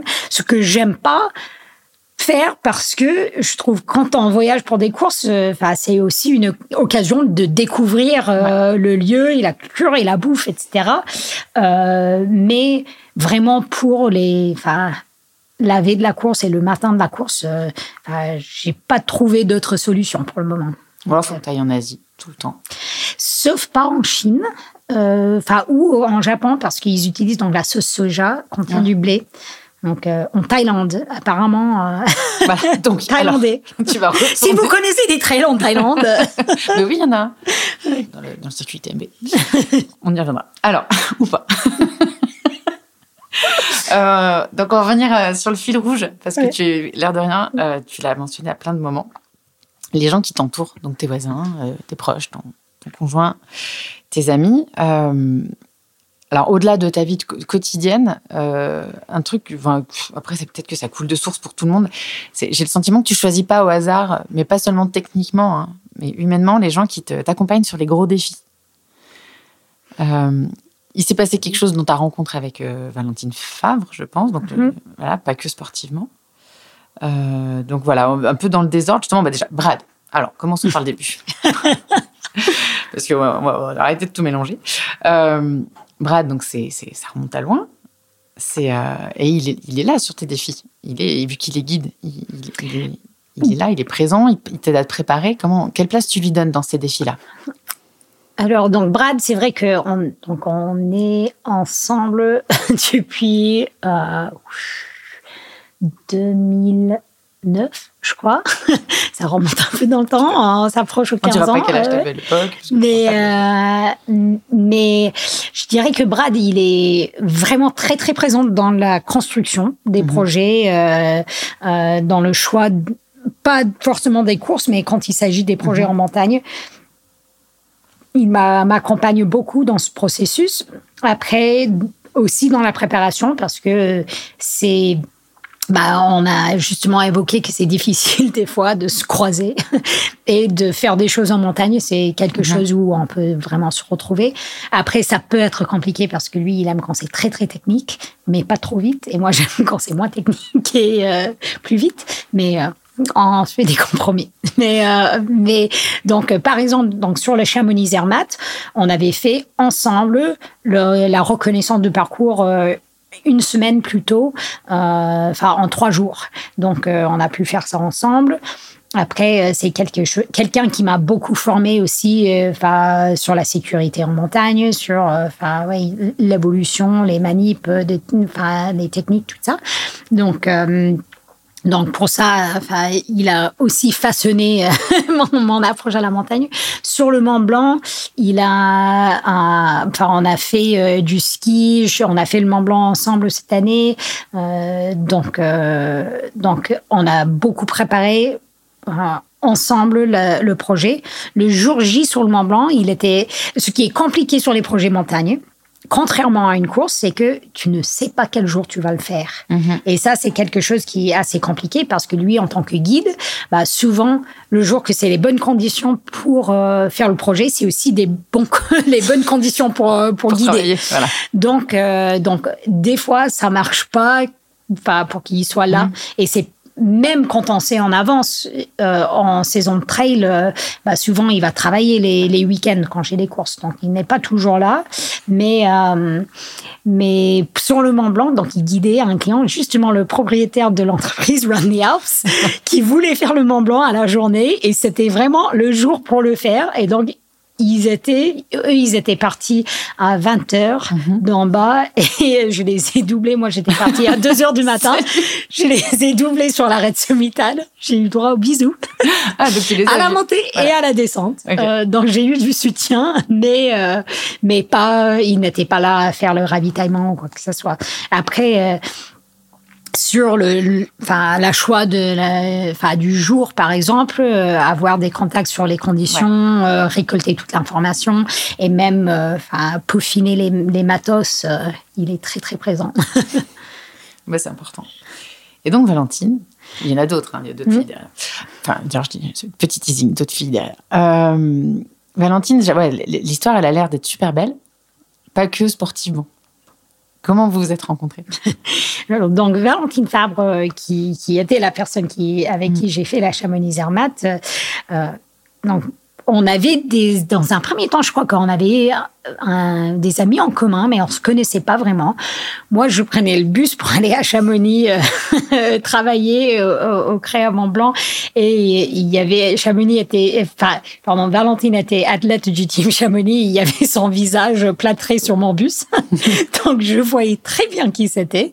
Euh, et je crois que la première fois, on s'était croisés en courant et on avait les mêmes baskets et on s'est regardé un peu. Euh, tu ne sers pas. Oui, mais euh, mais après, euh, oui, c'était à travers les amis, mais on s'est vraiment euh, vraiment rencontrés, je dirais, autour du projet du Chamzermatt. Et c'était, moi, je parlais de l'idée de faire la traversée de Chamonix-Zermatt à ski que aucune fille avait tenté de faire d'un seul trait euh, à ce jour-là. Et euh, il y avait le copain de Valentine euh, qui m'entendait parler. Enfin, il était assis, on était au diagonal de Montjoli, qui est une course, une montée sèche à ski. Et donc, on était assis à la même table. Et il a entendu, il a dit, mais attends, Valentine veut faire ça aussi. Il faut que vous parliez. Donc, merci Ben qui nous a mis en contact. Et donc, c'était je crois en 2020. Et là, on a commencé donc à faire des trucs ensemble, un peu pour voir est-ce que humainement, est-ce ah que ça va? Parce que il y a des personnes qui sont prêts à se lancer sur des défis euh, parce que on est tous les deux euh, rapides et performantes. Pour moi, le lien euh, enfin humain est hyper important. Et euh, au début, je croyais que Valentine était un peu timide, elle parlait pas trop. Et non, finalement, elle est hyper bavarde. et on, se retrouvait à faire euh, des, trucs en montagne où euh, blablabla, bla, ça a papoté tout le long, tu vois pas le temps passer. Euh, mais quelque chose d'autre qui, qui est, est super avec Valentine, c'est qu'elle a énormément d'expérience en montagne et donc euh, et élever euh, enfin la sécurité aussi quelque chose qui enfin est primordial pour moi. Et donc de pouvoir vraiment faire confiance à quelqu'un c'est euh, c'est super important. Donc donc on s'est retrouvé finalement avec le même objectif, assez compatible au niveau enfin humain. Et et donc ça, s'est construit autour de ça. Mais après, le Zermatt, ce n'était pas non plus, euh, bah ok, on a fait notre projet euh, coché, bye bye. Euh, on a continué à faire des choses ensemble, pas autant qu'on aimerait sûrement, mais on a on a pu faire de l'alpinisme ensemble et ensuite pour le record sur le Mont Blanc. Euh, quand moi je cherchais désespérément, enfin des personnes qui, il y avait beaucoup de critères, à vrai dire, pour accompagnement sur le Mont Blanc. déjà enfin avoir un grand temps euh, disponible. Bah, la même problématique que Brad. Euh, oui, ouais. même problématique que Brad. Aussi, quelqu'un acclimaté. Moi, je voulais que ce soit un projet entre filles, donc euh, là, ça aussi. Quelqu'un compétente aussi niveau sécurité, tout ça, c'était pas très facile. Mais heureusement, Valentine revenait d'une expédition en Alaska la même semaine du truc et je savais quand elle est arrivée, je disais mais je sais que je peux compter sur elle. Je sais que, enfin, je peux mhm. avoir tout de suite confiance. Elle connaît l'itinéraire, elle, euh, elle est très compétente, mhm. elle est acclimatée. Finalement, elle avait passé beaucoup de temps dans une tente, euh, dans le mauvais temps. Donc, elle était acclimatée, mais moins entraînée que d'habitude. mais, euh, mais c'est quelqu'un que, enfin, à qui je, enfin, je, tu complètement et je confie ma vie euh, à Valentine. je pense que sur le moment, ça faisait partie des critères super importants. Et, et justement, euh, je crois que si elle n'avait pas dit oui, je ne serais pas allée ce jour-là. Finalement, on n'était que encordé sur une petite partie du parcours, mhm. mais, euh, mais elle m'a donné la confiance d'y aller. Et ça, c'était super important. Ouais, c'est clair. Euh, parce que d'une part, vous avez l'air d'avoir partagé des choses vraiment pas faciles. j'ai pas, et j'ai pas réussi à trouver le, le, film. J'ai vu que le teaser, mais le teaser de la, euh, mon Dieu. Et, euh, et ouais, on sent qu'il y a un lien. Il y a, il y a une histoire en plus derrière cette traversée pour elle. Donc il y a du perso, il y a du physique, il y a, une histoire de fille. Il y, a, il y a, plein de choses. Il y a plein de plein de différentes lectures. Et il y a un truc intéressant qu'elle a dit à la sortie de, du film, c'est que le fait que vous soyez pas de la même génération. Mm, mm, mm. c'est vrai, Valentine, elle a 10 ans de plus que moi. bah, je sais pas si c'est une génération. Mais euh, bref, euh, et du coup, elle dit que ça avait joué parce que euh, tu lui avais donné l'énergie de ta génération, c'est-à-dire de femmes qui ont voilà, envie de battre des records, de se dire tiens, il n'y a personne qui l'a fait, il n'y a pas de femme qui l'a fait. Si on y allait, là où elle, dix ans plus tôt, l'aurait pas forcément tenté. Tu étais d'accord avec ça quand elle, parlait de cette, du fait que tu étais moteur et que si ça avait été deux personnes de son âge, entre guillemets, ça se trouve, ça aurait été peut-être plus long à mettre en place ou je sais pas. Ben donc, Valentine, euh, elle, elle avait euh, cette histoire avec le Shamzermat euh, qui remontait vraiment dans le temps. Elle avait fait quand elle était très jeune déjà, mais ensuite elle avait fait l'assistance pour son mari trois fois quand il a tenté le record et jusqu'au moment quand il a établi le record, donc qui était euh, sauf par un an avant sa mort en montagne. Et, et donc c'était quelque chose où Valentine, elle était toujours, enfin, elle gravité autour du record, mais elle vraiment, elle n'avait jamais imaginé tenter ça. Et, euh, et je crois que euh, Enfin, c'est là où il fallait quelqu'un de peut-être plus jeune, peut-être plus folle, à, venir dire, bah, bah, moi, je, je vois pas pourquoi pas essayer. Et donc, euh, oui, c'est là, j'étais vraiment le moteur derrière le projet, mais c'était elle ensuite qui a amené toutes les compétences euh, et connaissances du parcours et euh, des, tentatives de record précédents et tout ça. Donc, c'était hyper complémentaire. Mais on s'était dit aussi tous les deux, donc moi j'ai 36 ans, mais que on pense que quelqu'un qui a encore 10 ans de moins que moi mm. aura encore moins de complexe peut-être à dire euh, bah je suis une fille et alors euh, bien sûr que je peux y aller. Peut-être qu'il faut l'expérience pour bien réussir aussi parce que à 26 ans est-ce qu'on est est-ce qu'on est sec comme on dit? Est-ce qu'on est prêt à faire le à faire le saut? Mais ça fait plusieurs fois que tu le mentionnes le Mont Blanc c'était un projet de fille. Mm. Euh, là, c'était aussi, il y, a en tout cas ce sujet autour. C'est important pour toi, la condition, en tout cas le, statut de femme dans ton statut de sportive, dans tes, dans tes résultats, tes choix de course, tes défis? C'est quelque chose qui te, qui te, qui a une direction et un objectif ou c'est en surcouche? Je pense que c'est plus une surcouche. Après, euh, bah, je crois que je tiens quand même à, à montrer que euh, les filles peuvent le faire. Donc, moi, je, trouve que c'est très bien que on, enfin, qu'il existe des événements parce que certaines personnes en ont besoin des événements 100% féminins, etc. moi, je n'ai jamais eu besoin de ça, mais d'après ce que j'ai comprendre en parlant avec des gens, pour, d'autres filles, ça les permet d'entrer dans le sport. Moi, je n'ai pas eu besoin de ça, mais justement, euh, moi, quand je fais des courses, j'aime bien m'entrer, enfin, des fois m'insérer quasiment dans un milieu entre guillemets euh, masculin et dire oh coucou, je suis là. et ouais. Euh, donc par exemple la course en Italie que je viens de faire, c'était le Green Sky Marathon et euh, bah j'ai vu il y avait 40 filles d'inscrits. Sur combien? Et je crois qu'il y avait 340 hommes une chose comme ça. Et il n'y avait pas de euh, Enfin, ce n'était pas. Euh, enfin, on, peut s'inscrire euh, tout comme les hommes. Mm-hmm. Euh, il n'y avait pas des quotas ou des choses comme ça. Mais c'était juste, je crois que les, les filles avaient peut-être peur de cette course ou n'avaient pas envie de le faire, je ne sais pas. Mais moi, j'aime bien le courir. Enfin, je crois que j'étais 25e ou 26e et dire, ah bah, hello, je suis là. on est aussi capable. C'est un, truc qu'on s'explique pas parce que j'ai posé la, des questions assez similaires à. Enfin, j'ai eu la chance de rencontrer Rory Bozio mm, mm, et Blandine Hirondelle. Oui. Avant, son, avant sa troisième place à l'UTMB. Et euh, j'ai essayé de creuser avec elle justement les raisons du fait que bah là, c'est quoi 10%, un peu plus de 10% mhm. de femmes au départ de cette course de skyrunning, qui est peut-être mhm. encore plus technique. Sur un UTMB, je crois qu'on est à 20. Mhm. Et on n'arrive pas à s'expliquer pourquoi, sauf sociologiquement, le fait que les femmes, euh, je sais pas, prennent moins de temps, se sacrifient moins leur vie perso, entre guillemets, pour s'entraîner. Enfin, je j'arrive pas à, enfin, en tout cas, je dis je, mais on n'arrivait pas à trouver la réponse parce que physiologiquement, même, il y a plus de puissance potentiellement chez les mm. hommes, mais pour. Euh, voilà. On n'a pas l'explication que ce soit un tel gap. Mm, mm. Je crois qu'il y a. Enfin, il n'y a pas une. Enfin. Une, une explication. Oui, une explication. Euh, je crois qu'il y a plein de facteurs différents. Quand moi, je vois. Euh, dans mon entourage, bah ça c'est un tout petit exemple, mais mais par exemple, quand on veut commencer un nouveau sport, mhm.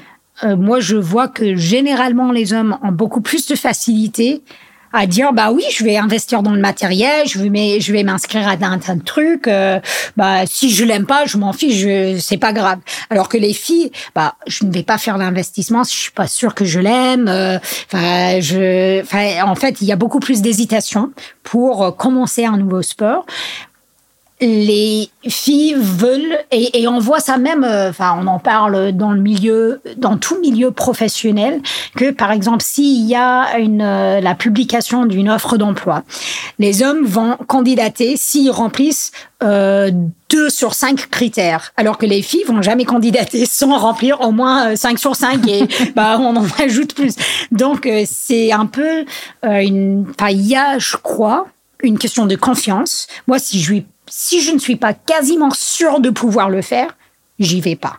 Et c'est aussi quelque chose, bah, avec le Cham Zermatt, euh, avec Valentine, on n'en parlait pas autour de, enfin, plus que euh, dans notre petit entourage avant d'y aller, parce que c'était, bah, il y a toutes les chances qu'on va pas réussir, donc on veut rien dire. Ah ouais? Oui. Bah, on avait, on s'était pas dit ça avant, mais c'était juste qu'on en a parlé. Implicite, c'était un peu, un peu en scred quand on l'avait fait. Et c'était après coup, parce que il y a des images quand son mari a, sur le troisième tentative fait le record. Il y avait du monde, il y avait, la champagne, hum. il y avait tout ça. Et nous, il y avait euh, trois amis à l'église qui nous attendaient. Hum. Et on disait, mais pourquoi on n'avait pas dit à plus de monde. Pourquoi on n'avait pas dit aux médias qu'on allait tenter hein? Et on s'était rendu compte que ça a joué dans le balance. Que... Une sorte de syndrome de l'imposteur, pas envie de, de, faire du bruit si, euh, pour faire un...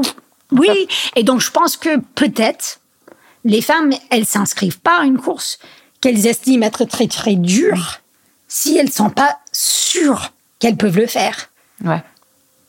Après, ah, il faut voir aussi, bah, je serais curieuse de savoir sur le taux de finisher, par exemple, euh, chez les femmes, chez ah, les hommes, de, euh, si c'est le pourcentage est pareil, je ne sais pas. Après, donc, il y a ça. Après, il y a toute la question aussi sur le couverture médiatique. Bah, souvent, les gens doivent voir quelqu'un qui les ressemble pour pouvoir s'imaginer dans ce rôle. Et donc, euh, même si on arrive de mieux en mieux à avoir de la parité dans la représentation. On n'y est pas encore euh, sur tous les événements et pas dans, dans l'outdoor, euh, c'est sûr. Et donc, les femmes, ils s'y projettent pas forcément. Après, une autre chose que, que j'ai discuté avec des amis qui, enfin, j'ai plein de, de, copines qui ont des enfants mmh. aussi, ben, elles n'ont pas autant de temps euh, ou et c'est pas forcément que c'est leur conjoint qui dit euh, bah non mhm. je vais pas te donner du temps mais elles se donnent elle, pas elle le se temps. donne pas le temps. euh, Je... oui. je vois le problème. Euh, et, et, donc il y a cette question de ouais. le temps que tu peux dédier euh, ou que tu dédies aux entraînements et tout ça. Et euh, et après j'avais vu une course aussi qui était je me souviens plus quelle course c'était, mais où ils mettaient en place un système de garde, garderie pour les enfants pendant la course. Et je trouve ça. Ça, c'est le bonheur. Mais je suis. Mais... C'est super. Mais je suis entièrement d'accord, mais ce n'est pas que la jour de la course où les femmes ont besoin de faire garder leurs enfants. C'est tout le système qui va autour qui ne permettent pas de s'entraîner pour l'événement.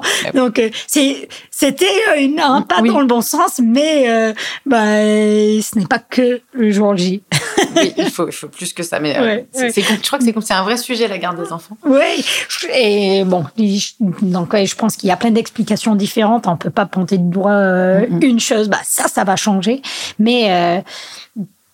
mais aussi dans le, enfin, le matériel pour le sport, euh, ce n'est souvent pas bien adapté pour les femmes. Il y a beaucoup de design qui est vraiment fait pour les hommes, euh, donc euh, enfin, c'est pas confortable. Enfin, tu, tu... Oui, tu vois le gilet, je pense. Là. oui, ouais, le gilet qui. Bah, rien que. on parlait tout à l'heure mm. des courses quand il fait très chaud. Mm. Euh, et moi, je gère pas bien la chaleur, mais quand on pense, par exemple, à rien que. Enfin, quand il fait très chaud, disons, c'est canicule. Et euh, tu es un homme et tu dois courir avec le gilet. Tu as un t-shirt et tu as le gilet. Donc, ça fait trois couches normalement parce que le gilet a au moins deux couches. Euh, voilà, donc tu as t-shirt plus ça. Pour une femme, tu as aussi le soutien-gorge qui fait que tu as au moins deux couches supplémentaires, mais tu crèves de chaud. Sauf celle qui euh... se, se, laisse courir en brassière, mais c'est. Oui, oui. J'y crois pas trop. mais euh, mais, mais oui. on, on, voit que bah, c'est tout de suite moins confortable pour le femme que pour l'homme. Et donc, il faut trouver des solutions pour que, enfin, euh, les matos aussi marchent mieux pour les femmes. Et, et, on commence à voir ça, mais il faut des femmes dans les rôles de designer aussi. oui, puis qu'on les laisse avancer ouais. sur les produits qu'elles ont en tête, parce oui. qu'il faut la loi de faut produire en série, il faut que ça soit vendu à X exemplaires pour que ce soit produit. Donc c'est mm -hmm. la complexité des chaînes de, de production de. Ouais, ça c'est sûr, et c'est quelque chose que je discute aussi avec mes sponsors, euh, et je crois qu'on doit tous faire. C'est euh, quand ils quand ils me disent, bah nous on va pas produire euh, ça dans telle taille ou un truc pour les femmes parce qu'on peut pas assez vendre. Je dis, mais je comprends, mais il faut créer le marché aussi. Mm. On a un rôle où on peut, enfin, on doit même, on a la responsabilité de aider les gens à commencer le sport en proposant des produits. Peut-être que sur ce produit-là, on va pas faire, euh, des grandes marches. Mais on Et va il faut parler. accepter mm. parce que c'est aussi un positionnement. Mm. Euh, qui est important. Oui, c'est une forme d'engagement en disant voilà, on, on, va jusqu'à ces tailles-là, aussi bien hautes que basses. Oui. Pour pouvoir, oui, pour pouvoir engager les gens sur, sur le sport. Mais je suis, on, mm. on est 200% d'accord là-dessus. Et euh, si je pense à d'autres femmes, je pense à dans ton entourage, euh, je pense à Mimi, Là, mmh. à Cathy Scheid, oui. à Émilie, un petit peu. Elle est peut-être un peu plus loin. Je sais pas si tu es aussi proche d'elle que tu es de, de, de, Mimi. Et de, Beaucoup moins proche, mais on est, on est quand même Cathy. en contact. Euh, mais c'est vrai, quand on voit ta préparation euh, au marathon, euh, au marathon du Mont Blanc, euh, voilà, c'est un, un team de traileuses qui prépare la course. Elles y participent quasiment autant que toi. Mmh, mmh. on les voit sur les ravitaux. Alors, je pense que pour les gens, c'est des, des, des athlètes. Donc, les athlètes, bah, ils font leur course et quand ils font pas leur course, bah, ils sont tranquilles. Là, ils sont sur le terrain avec toi, à t'aider à tes ravitaux, à t'encourager. Euh, il y a deux choses, pour moi en tout cas, deux questions derrière. C'est est-ce que c'est lien, parce que c'est aussi le cas pour euh, Valentine, c'est des gens avec que tu as connus en pratiquant le même sport et à la montagne. Est-ce que c'est votre seul. Enfin, comment le lien s'est créé? Et euh, justement, est-ce que le fait que vous êtes connus dans le sport, ça crée un lien spécial? Et est-ce que tu as besoin de ces gens-là, du coup, après, pour, pour avancer? Ma question, elle est un peu longue et décousue, mais comment ça se construit, ces, ces relations-là? Qu'est-ce Quelle place elles ont et... je pense que, enfin, il n'y a pas, hein, il n'y a pas de, de euh, relation, euh, enfin ou création de relations qui a été répétée, c'est mm. très particulière euh, sur chacune. Avec mm-hmm. Katie, en fait, on a plein de choses en commun parce que on vient toutes les deux du nord-est des États-Unis. Mm-hmm. On a assisté, enfin, on a été à la même université, mais moi avant elle, euh, et elle a travaillé dans les mêmes refuges que moi, moi avant elle. Et donc, elle m'a, je dirais, elle m'a suivi. C'est un peu son idole. oui, oui, oui. on peut dire ça comme ça, je crois. mais euh, mais, mais donc, quand elle, est arrivée en, euh, en Europe, donc c'était d'abord en Suisse pour faire une thèse euh, à Zurich. Moi, j'avais donné mon nom au Enfin, il y a une, euh, enfin, groupe en gros des personnes qui ont travaillé dans les refuges et on connaissait des personnes en commun aussi. Et moi, j'avais dit, bah, si jamais vous êtes dans les Alpes, euh, voici mon, euh, mon adresse mail. Et elle m'avait contacté parce qu'elle connaissait personne dans les Alpes. Elle a dit, bon tiens, on a tout ça en commun. et donc, Katie, je l'avais proposé de venir à Grenoble quand j'habitais là. Euh, et pour notre euh, first date, je l'ai amené à la verticale de Grand Serre, le kilomètre vertical. et euh, on s'est éclaté. On ensuite, euh, on est ensuite retrouvé à Limone, extrême la course en Italie et qu'on a qu'on a fait tous les deux. Donc euh, nous, on a vraiment euh, ce socle commun euh, sur, enfin chez nous aux US et et après ça a été, enfin, enfin je dirais consolidé sur le sur le trail et le sport ici. Après, Mimi, euh, moi, j'étais tellement intimidée par Mimi. Euh. Pour moi, c'est un nom qui résonne. Euh, oui, oui, et quand tu la vois aussi, elle a les grands muscles, elle est hyper musclée, elle fait peur. Sauf que elle est elle va être contente. Tellement sympa. Elle est quelqu'un, mais de absolument adorable, qui est vraiment à l'écoute. Aussi, un peu comme euh, Valentine, où, euh, enfin, au début, je pensais qu'elle parlait pas beaucoup, mais euh, bah dès qu'elle commence, elle peut raconter des histoires toute la soirée ou toute la sortie en montagne. Et, euh, et donc, c'est quelqu'un, bah, on a mis beaucoup de temps à faire quelque chose ensemble parce qu'elle habite dans la vallée de Chamonix aussi. Euh, mais quand on a enfin fait euh, commencé à faire des trucs ensemble, on s'est enfin, trouvé qu'on s'entend super bien. Et quelque chose que je pense on voit en trail encore beaucoup, et c'est aussi peut-être dans le choix des personnes euh, qui je m'entoure, mais il y a, il y a, enfin, on est tous des, des compétitrices, on va dire, mais on ne considère pas que le réussite de l'autre veut dire un échec pour euh, moi-même. Je ne sais pas si je suis hyper claire, mais on veut que, que les autres réussissent aussi. Et ça, vous ne voyez pas comme des adversaires ou des compétitrices l'une envers l'autre. C'est comment vous pouvez aider l'autre à atteindre ses objectifs. Tout à fait. Et même quand on se retrouve sur le, la même ligne de départ, bien sûr, dans la course, euh, bah, on essaye de courir notre mieux, de gagner si on peut, mais avant la course, après la course, et même pendant la course, enfin on est aussi, euh, enfin, il y a une certaine solidarité entre nous. Et moi, enfin, j'ai vu ça euh, tout de suite avec Mimi et Katie aussi sur le 90 du Mont Blanc.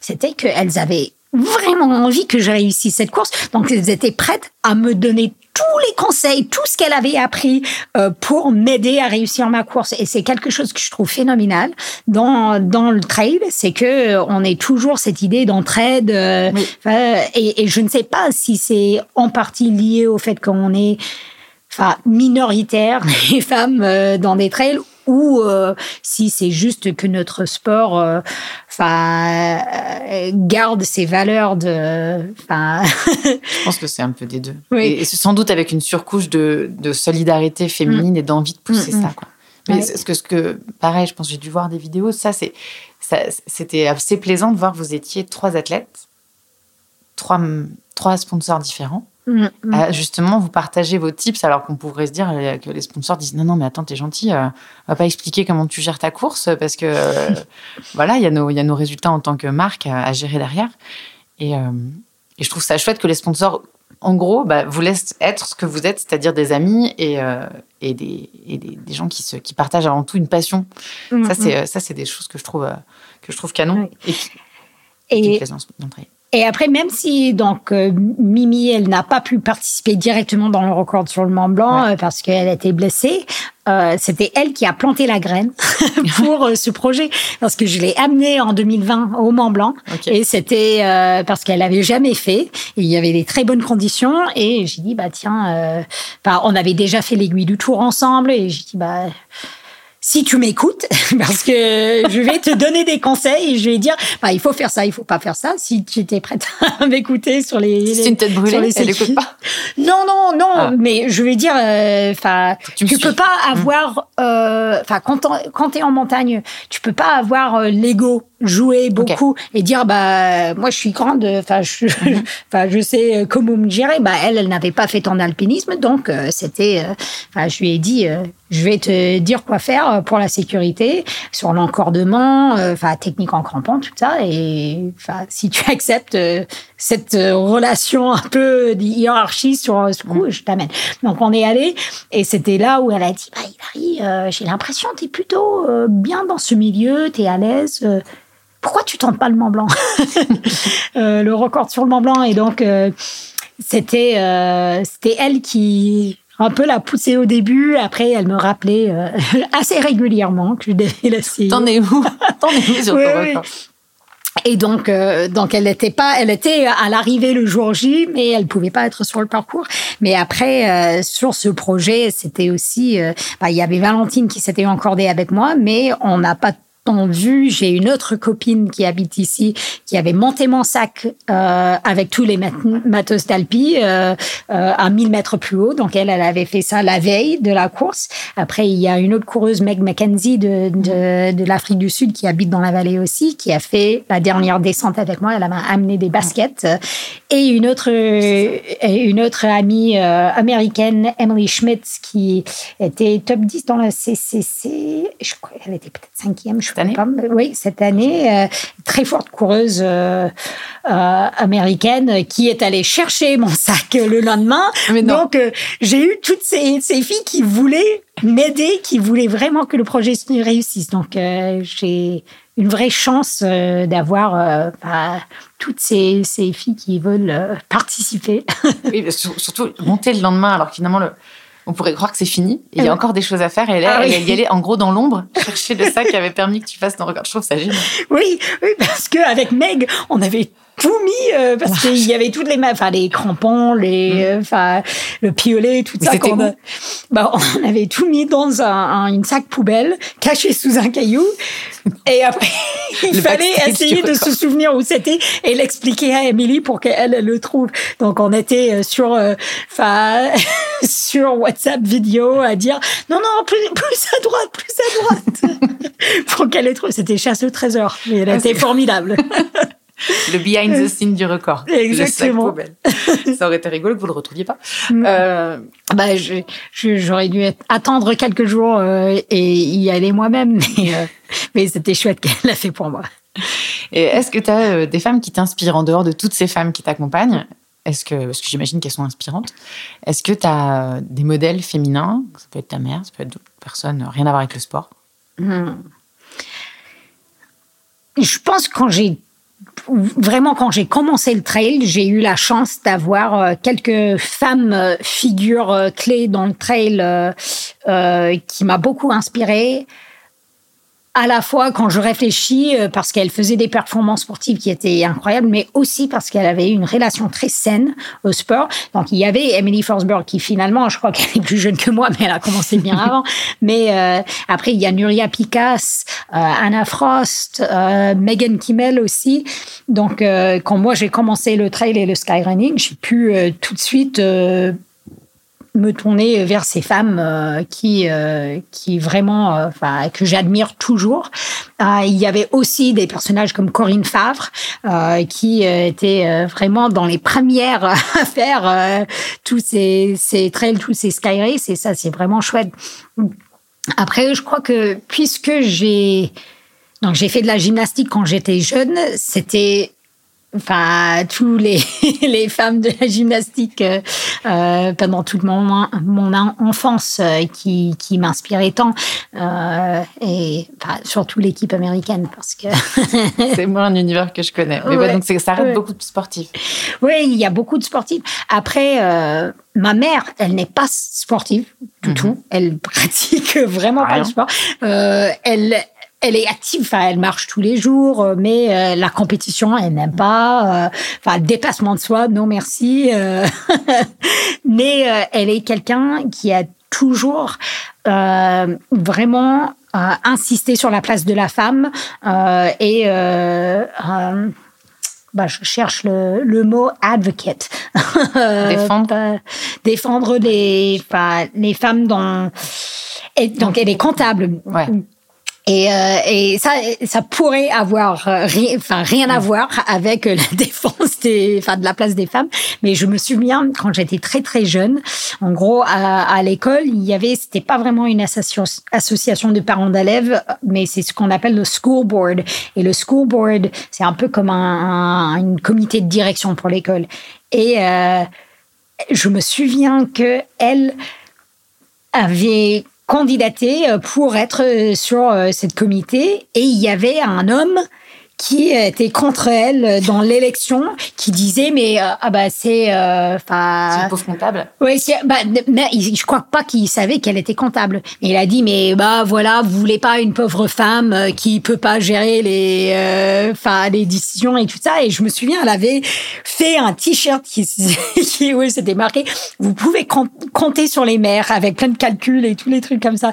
Et donc je crois que ça m'a quand même impacté quand j'étais ouais. jeune le fait que elle, elle était prête à dire, euh, bah, je suis aussi capable que toi. Oui, exactement. Et, et bah, c'est drôle parce que j'avais pas pensé à ça depuis très longtemps, mais euh, mais euh, elle était toujours en train de un peu euh, me, me, rappeler aussi en me, lisant des livres sur le féminisme, des choses comme ça. Donc, ouais, on creuse un peu et on ouais. a des choses qui remontent.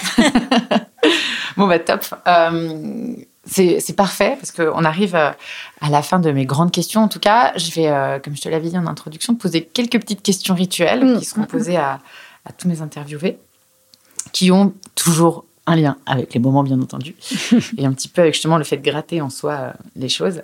Euh, tout à l'heure, je t'ai demandé trois moments clés de ta vie. Euh, alors, c'est pas forcément une question super cool, mais euh, ça construit toujours, je pense.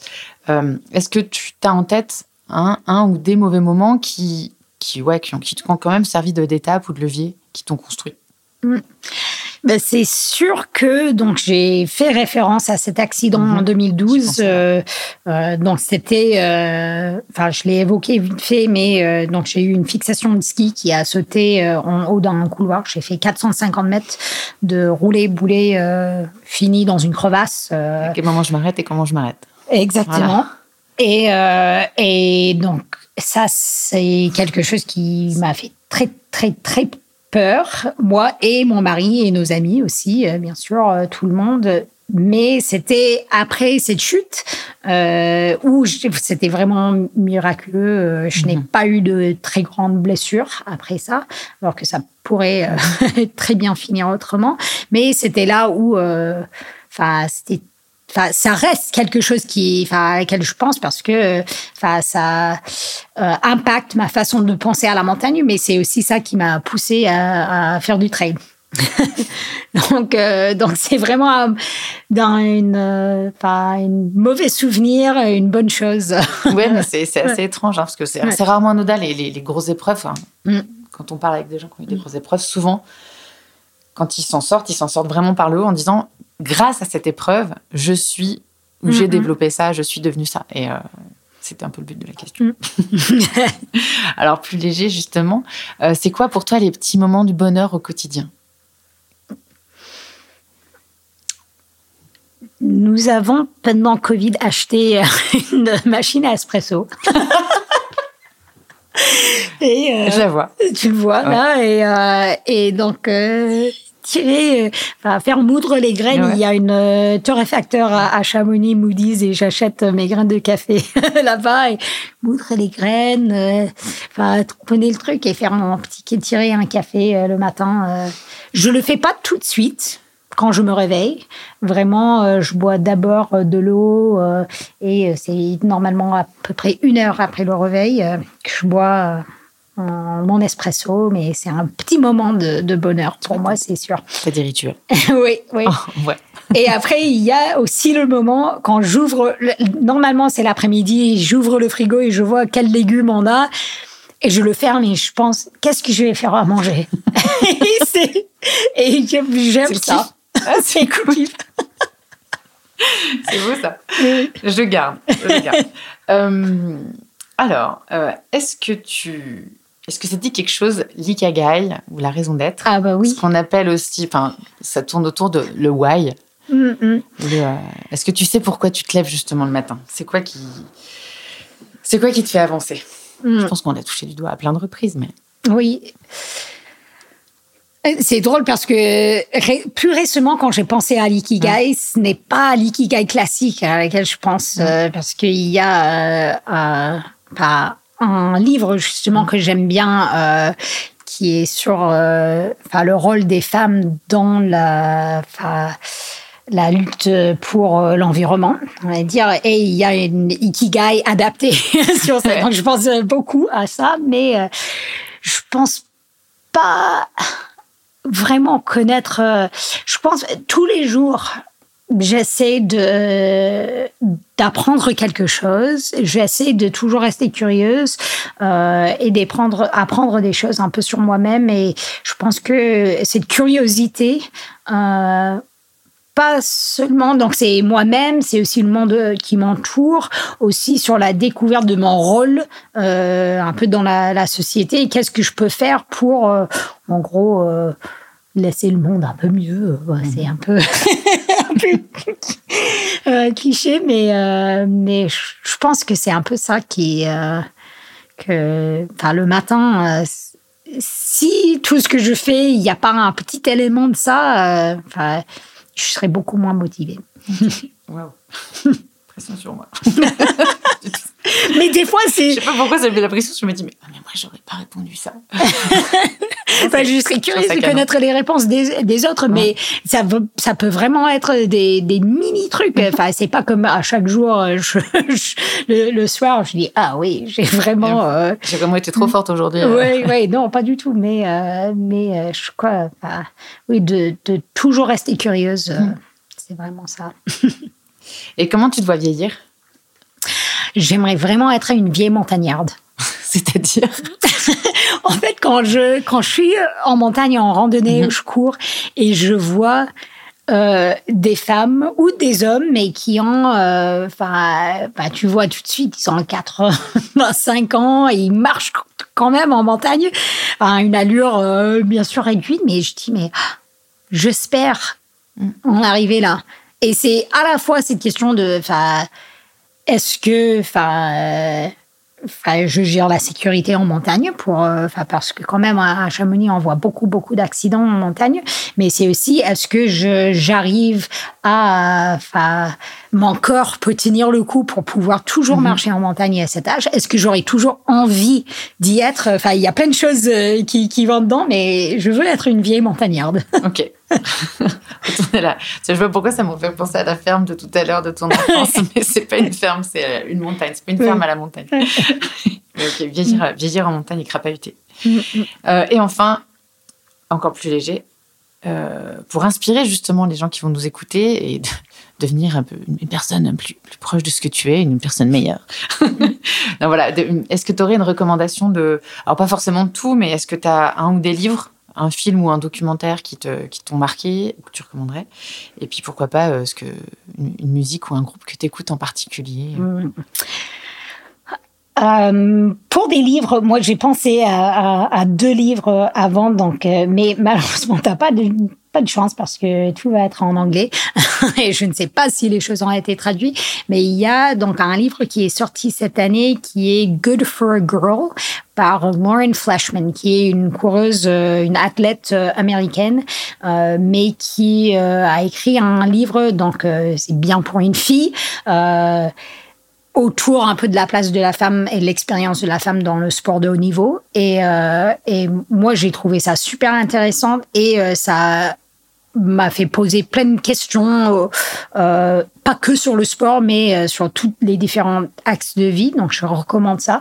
Après, euh, j'ai à côté de moi un livre qui s'appelle Mountains of the Mind, A History of a Fascination par Robert McFarlane, qui est un livre, tu vois, que j'ai plein de petites marque-pages dans ce livre, mais en fait, c'est vraiment euh, enfin l'histoire de notre fascination avec la montagne. Et je trouve en lisant ce livre que euh, enfin il a réussi à extraire des choses de ma tête et les mettre avec des bons mots. Des mots.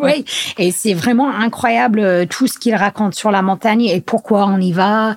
Et, euh, et, et, donc, je, je l'ai lu, je l'ai relu. Euh, oui, il est bien. Je, je, je, vous confirme, il est bien décorné, le livre. On sent qu'il a, il a, été beaucoup dans tes mains. Et il y a un film qui a été fait euh, qui s'appelle Mountain. Euh, je crois, donc ce livre date de 2003, je crois. Mais il y a un film qui a été créé, euh, je crois, au milieu des années 2010.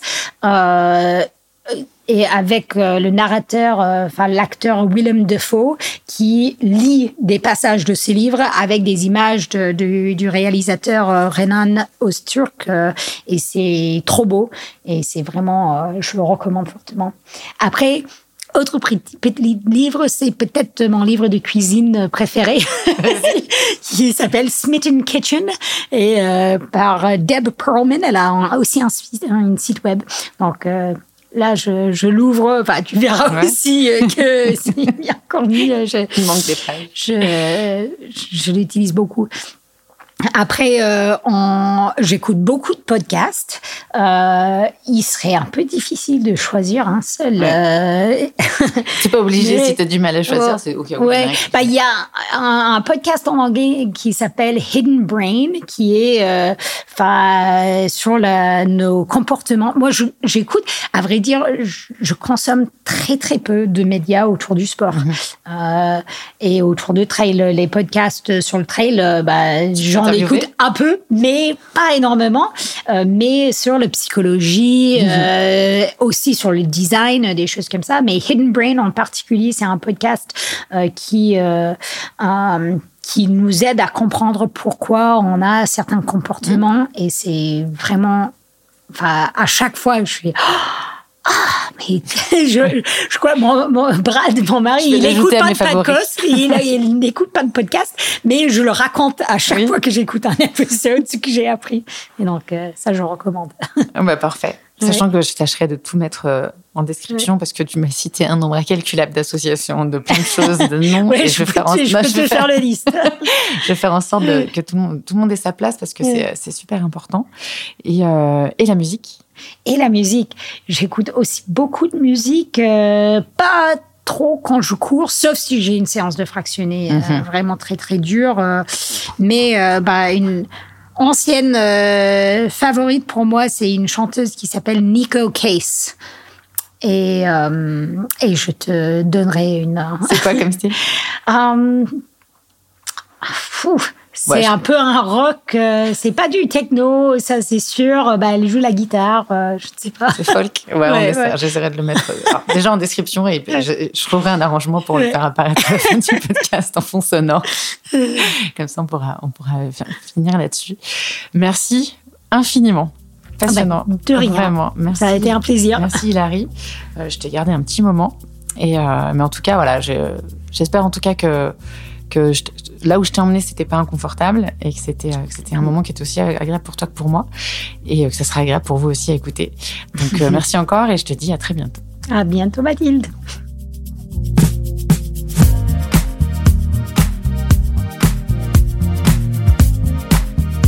Merci d'avoir écouté cet épisode jusqu'au bout. Je vous mets la liste des thèmes abordés et un maximum de liens en description. Si vous avez aimé cet épisode et voulez être sûr de ne pas rater les prochains, n'hésitez pas à vous abonner au podcast et à mettre des étoiles sur les plateformes d'écoute. Ne vous privez pas non plus de partager autour de vous. Cet épisode a été produit par Hold Up Agency et réalisé par Mathilde Lenné. Montage et sound design Homework Studio. Illustration Mathieu Forichon.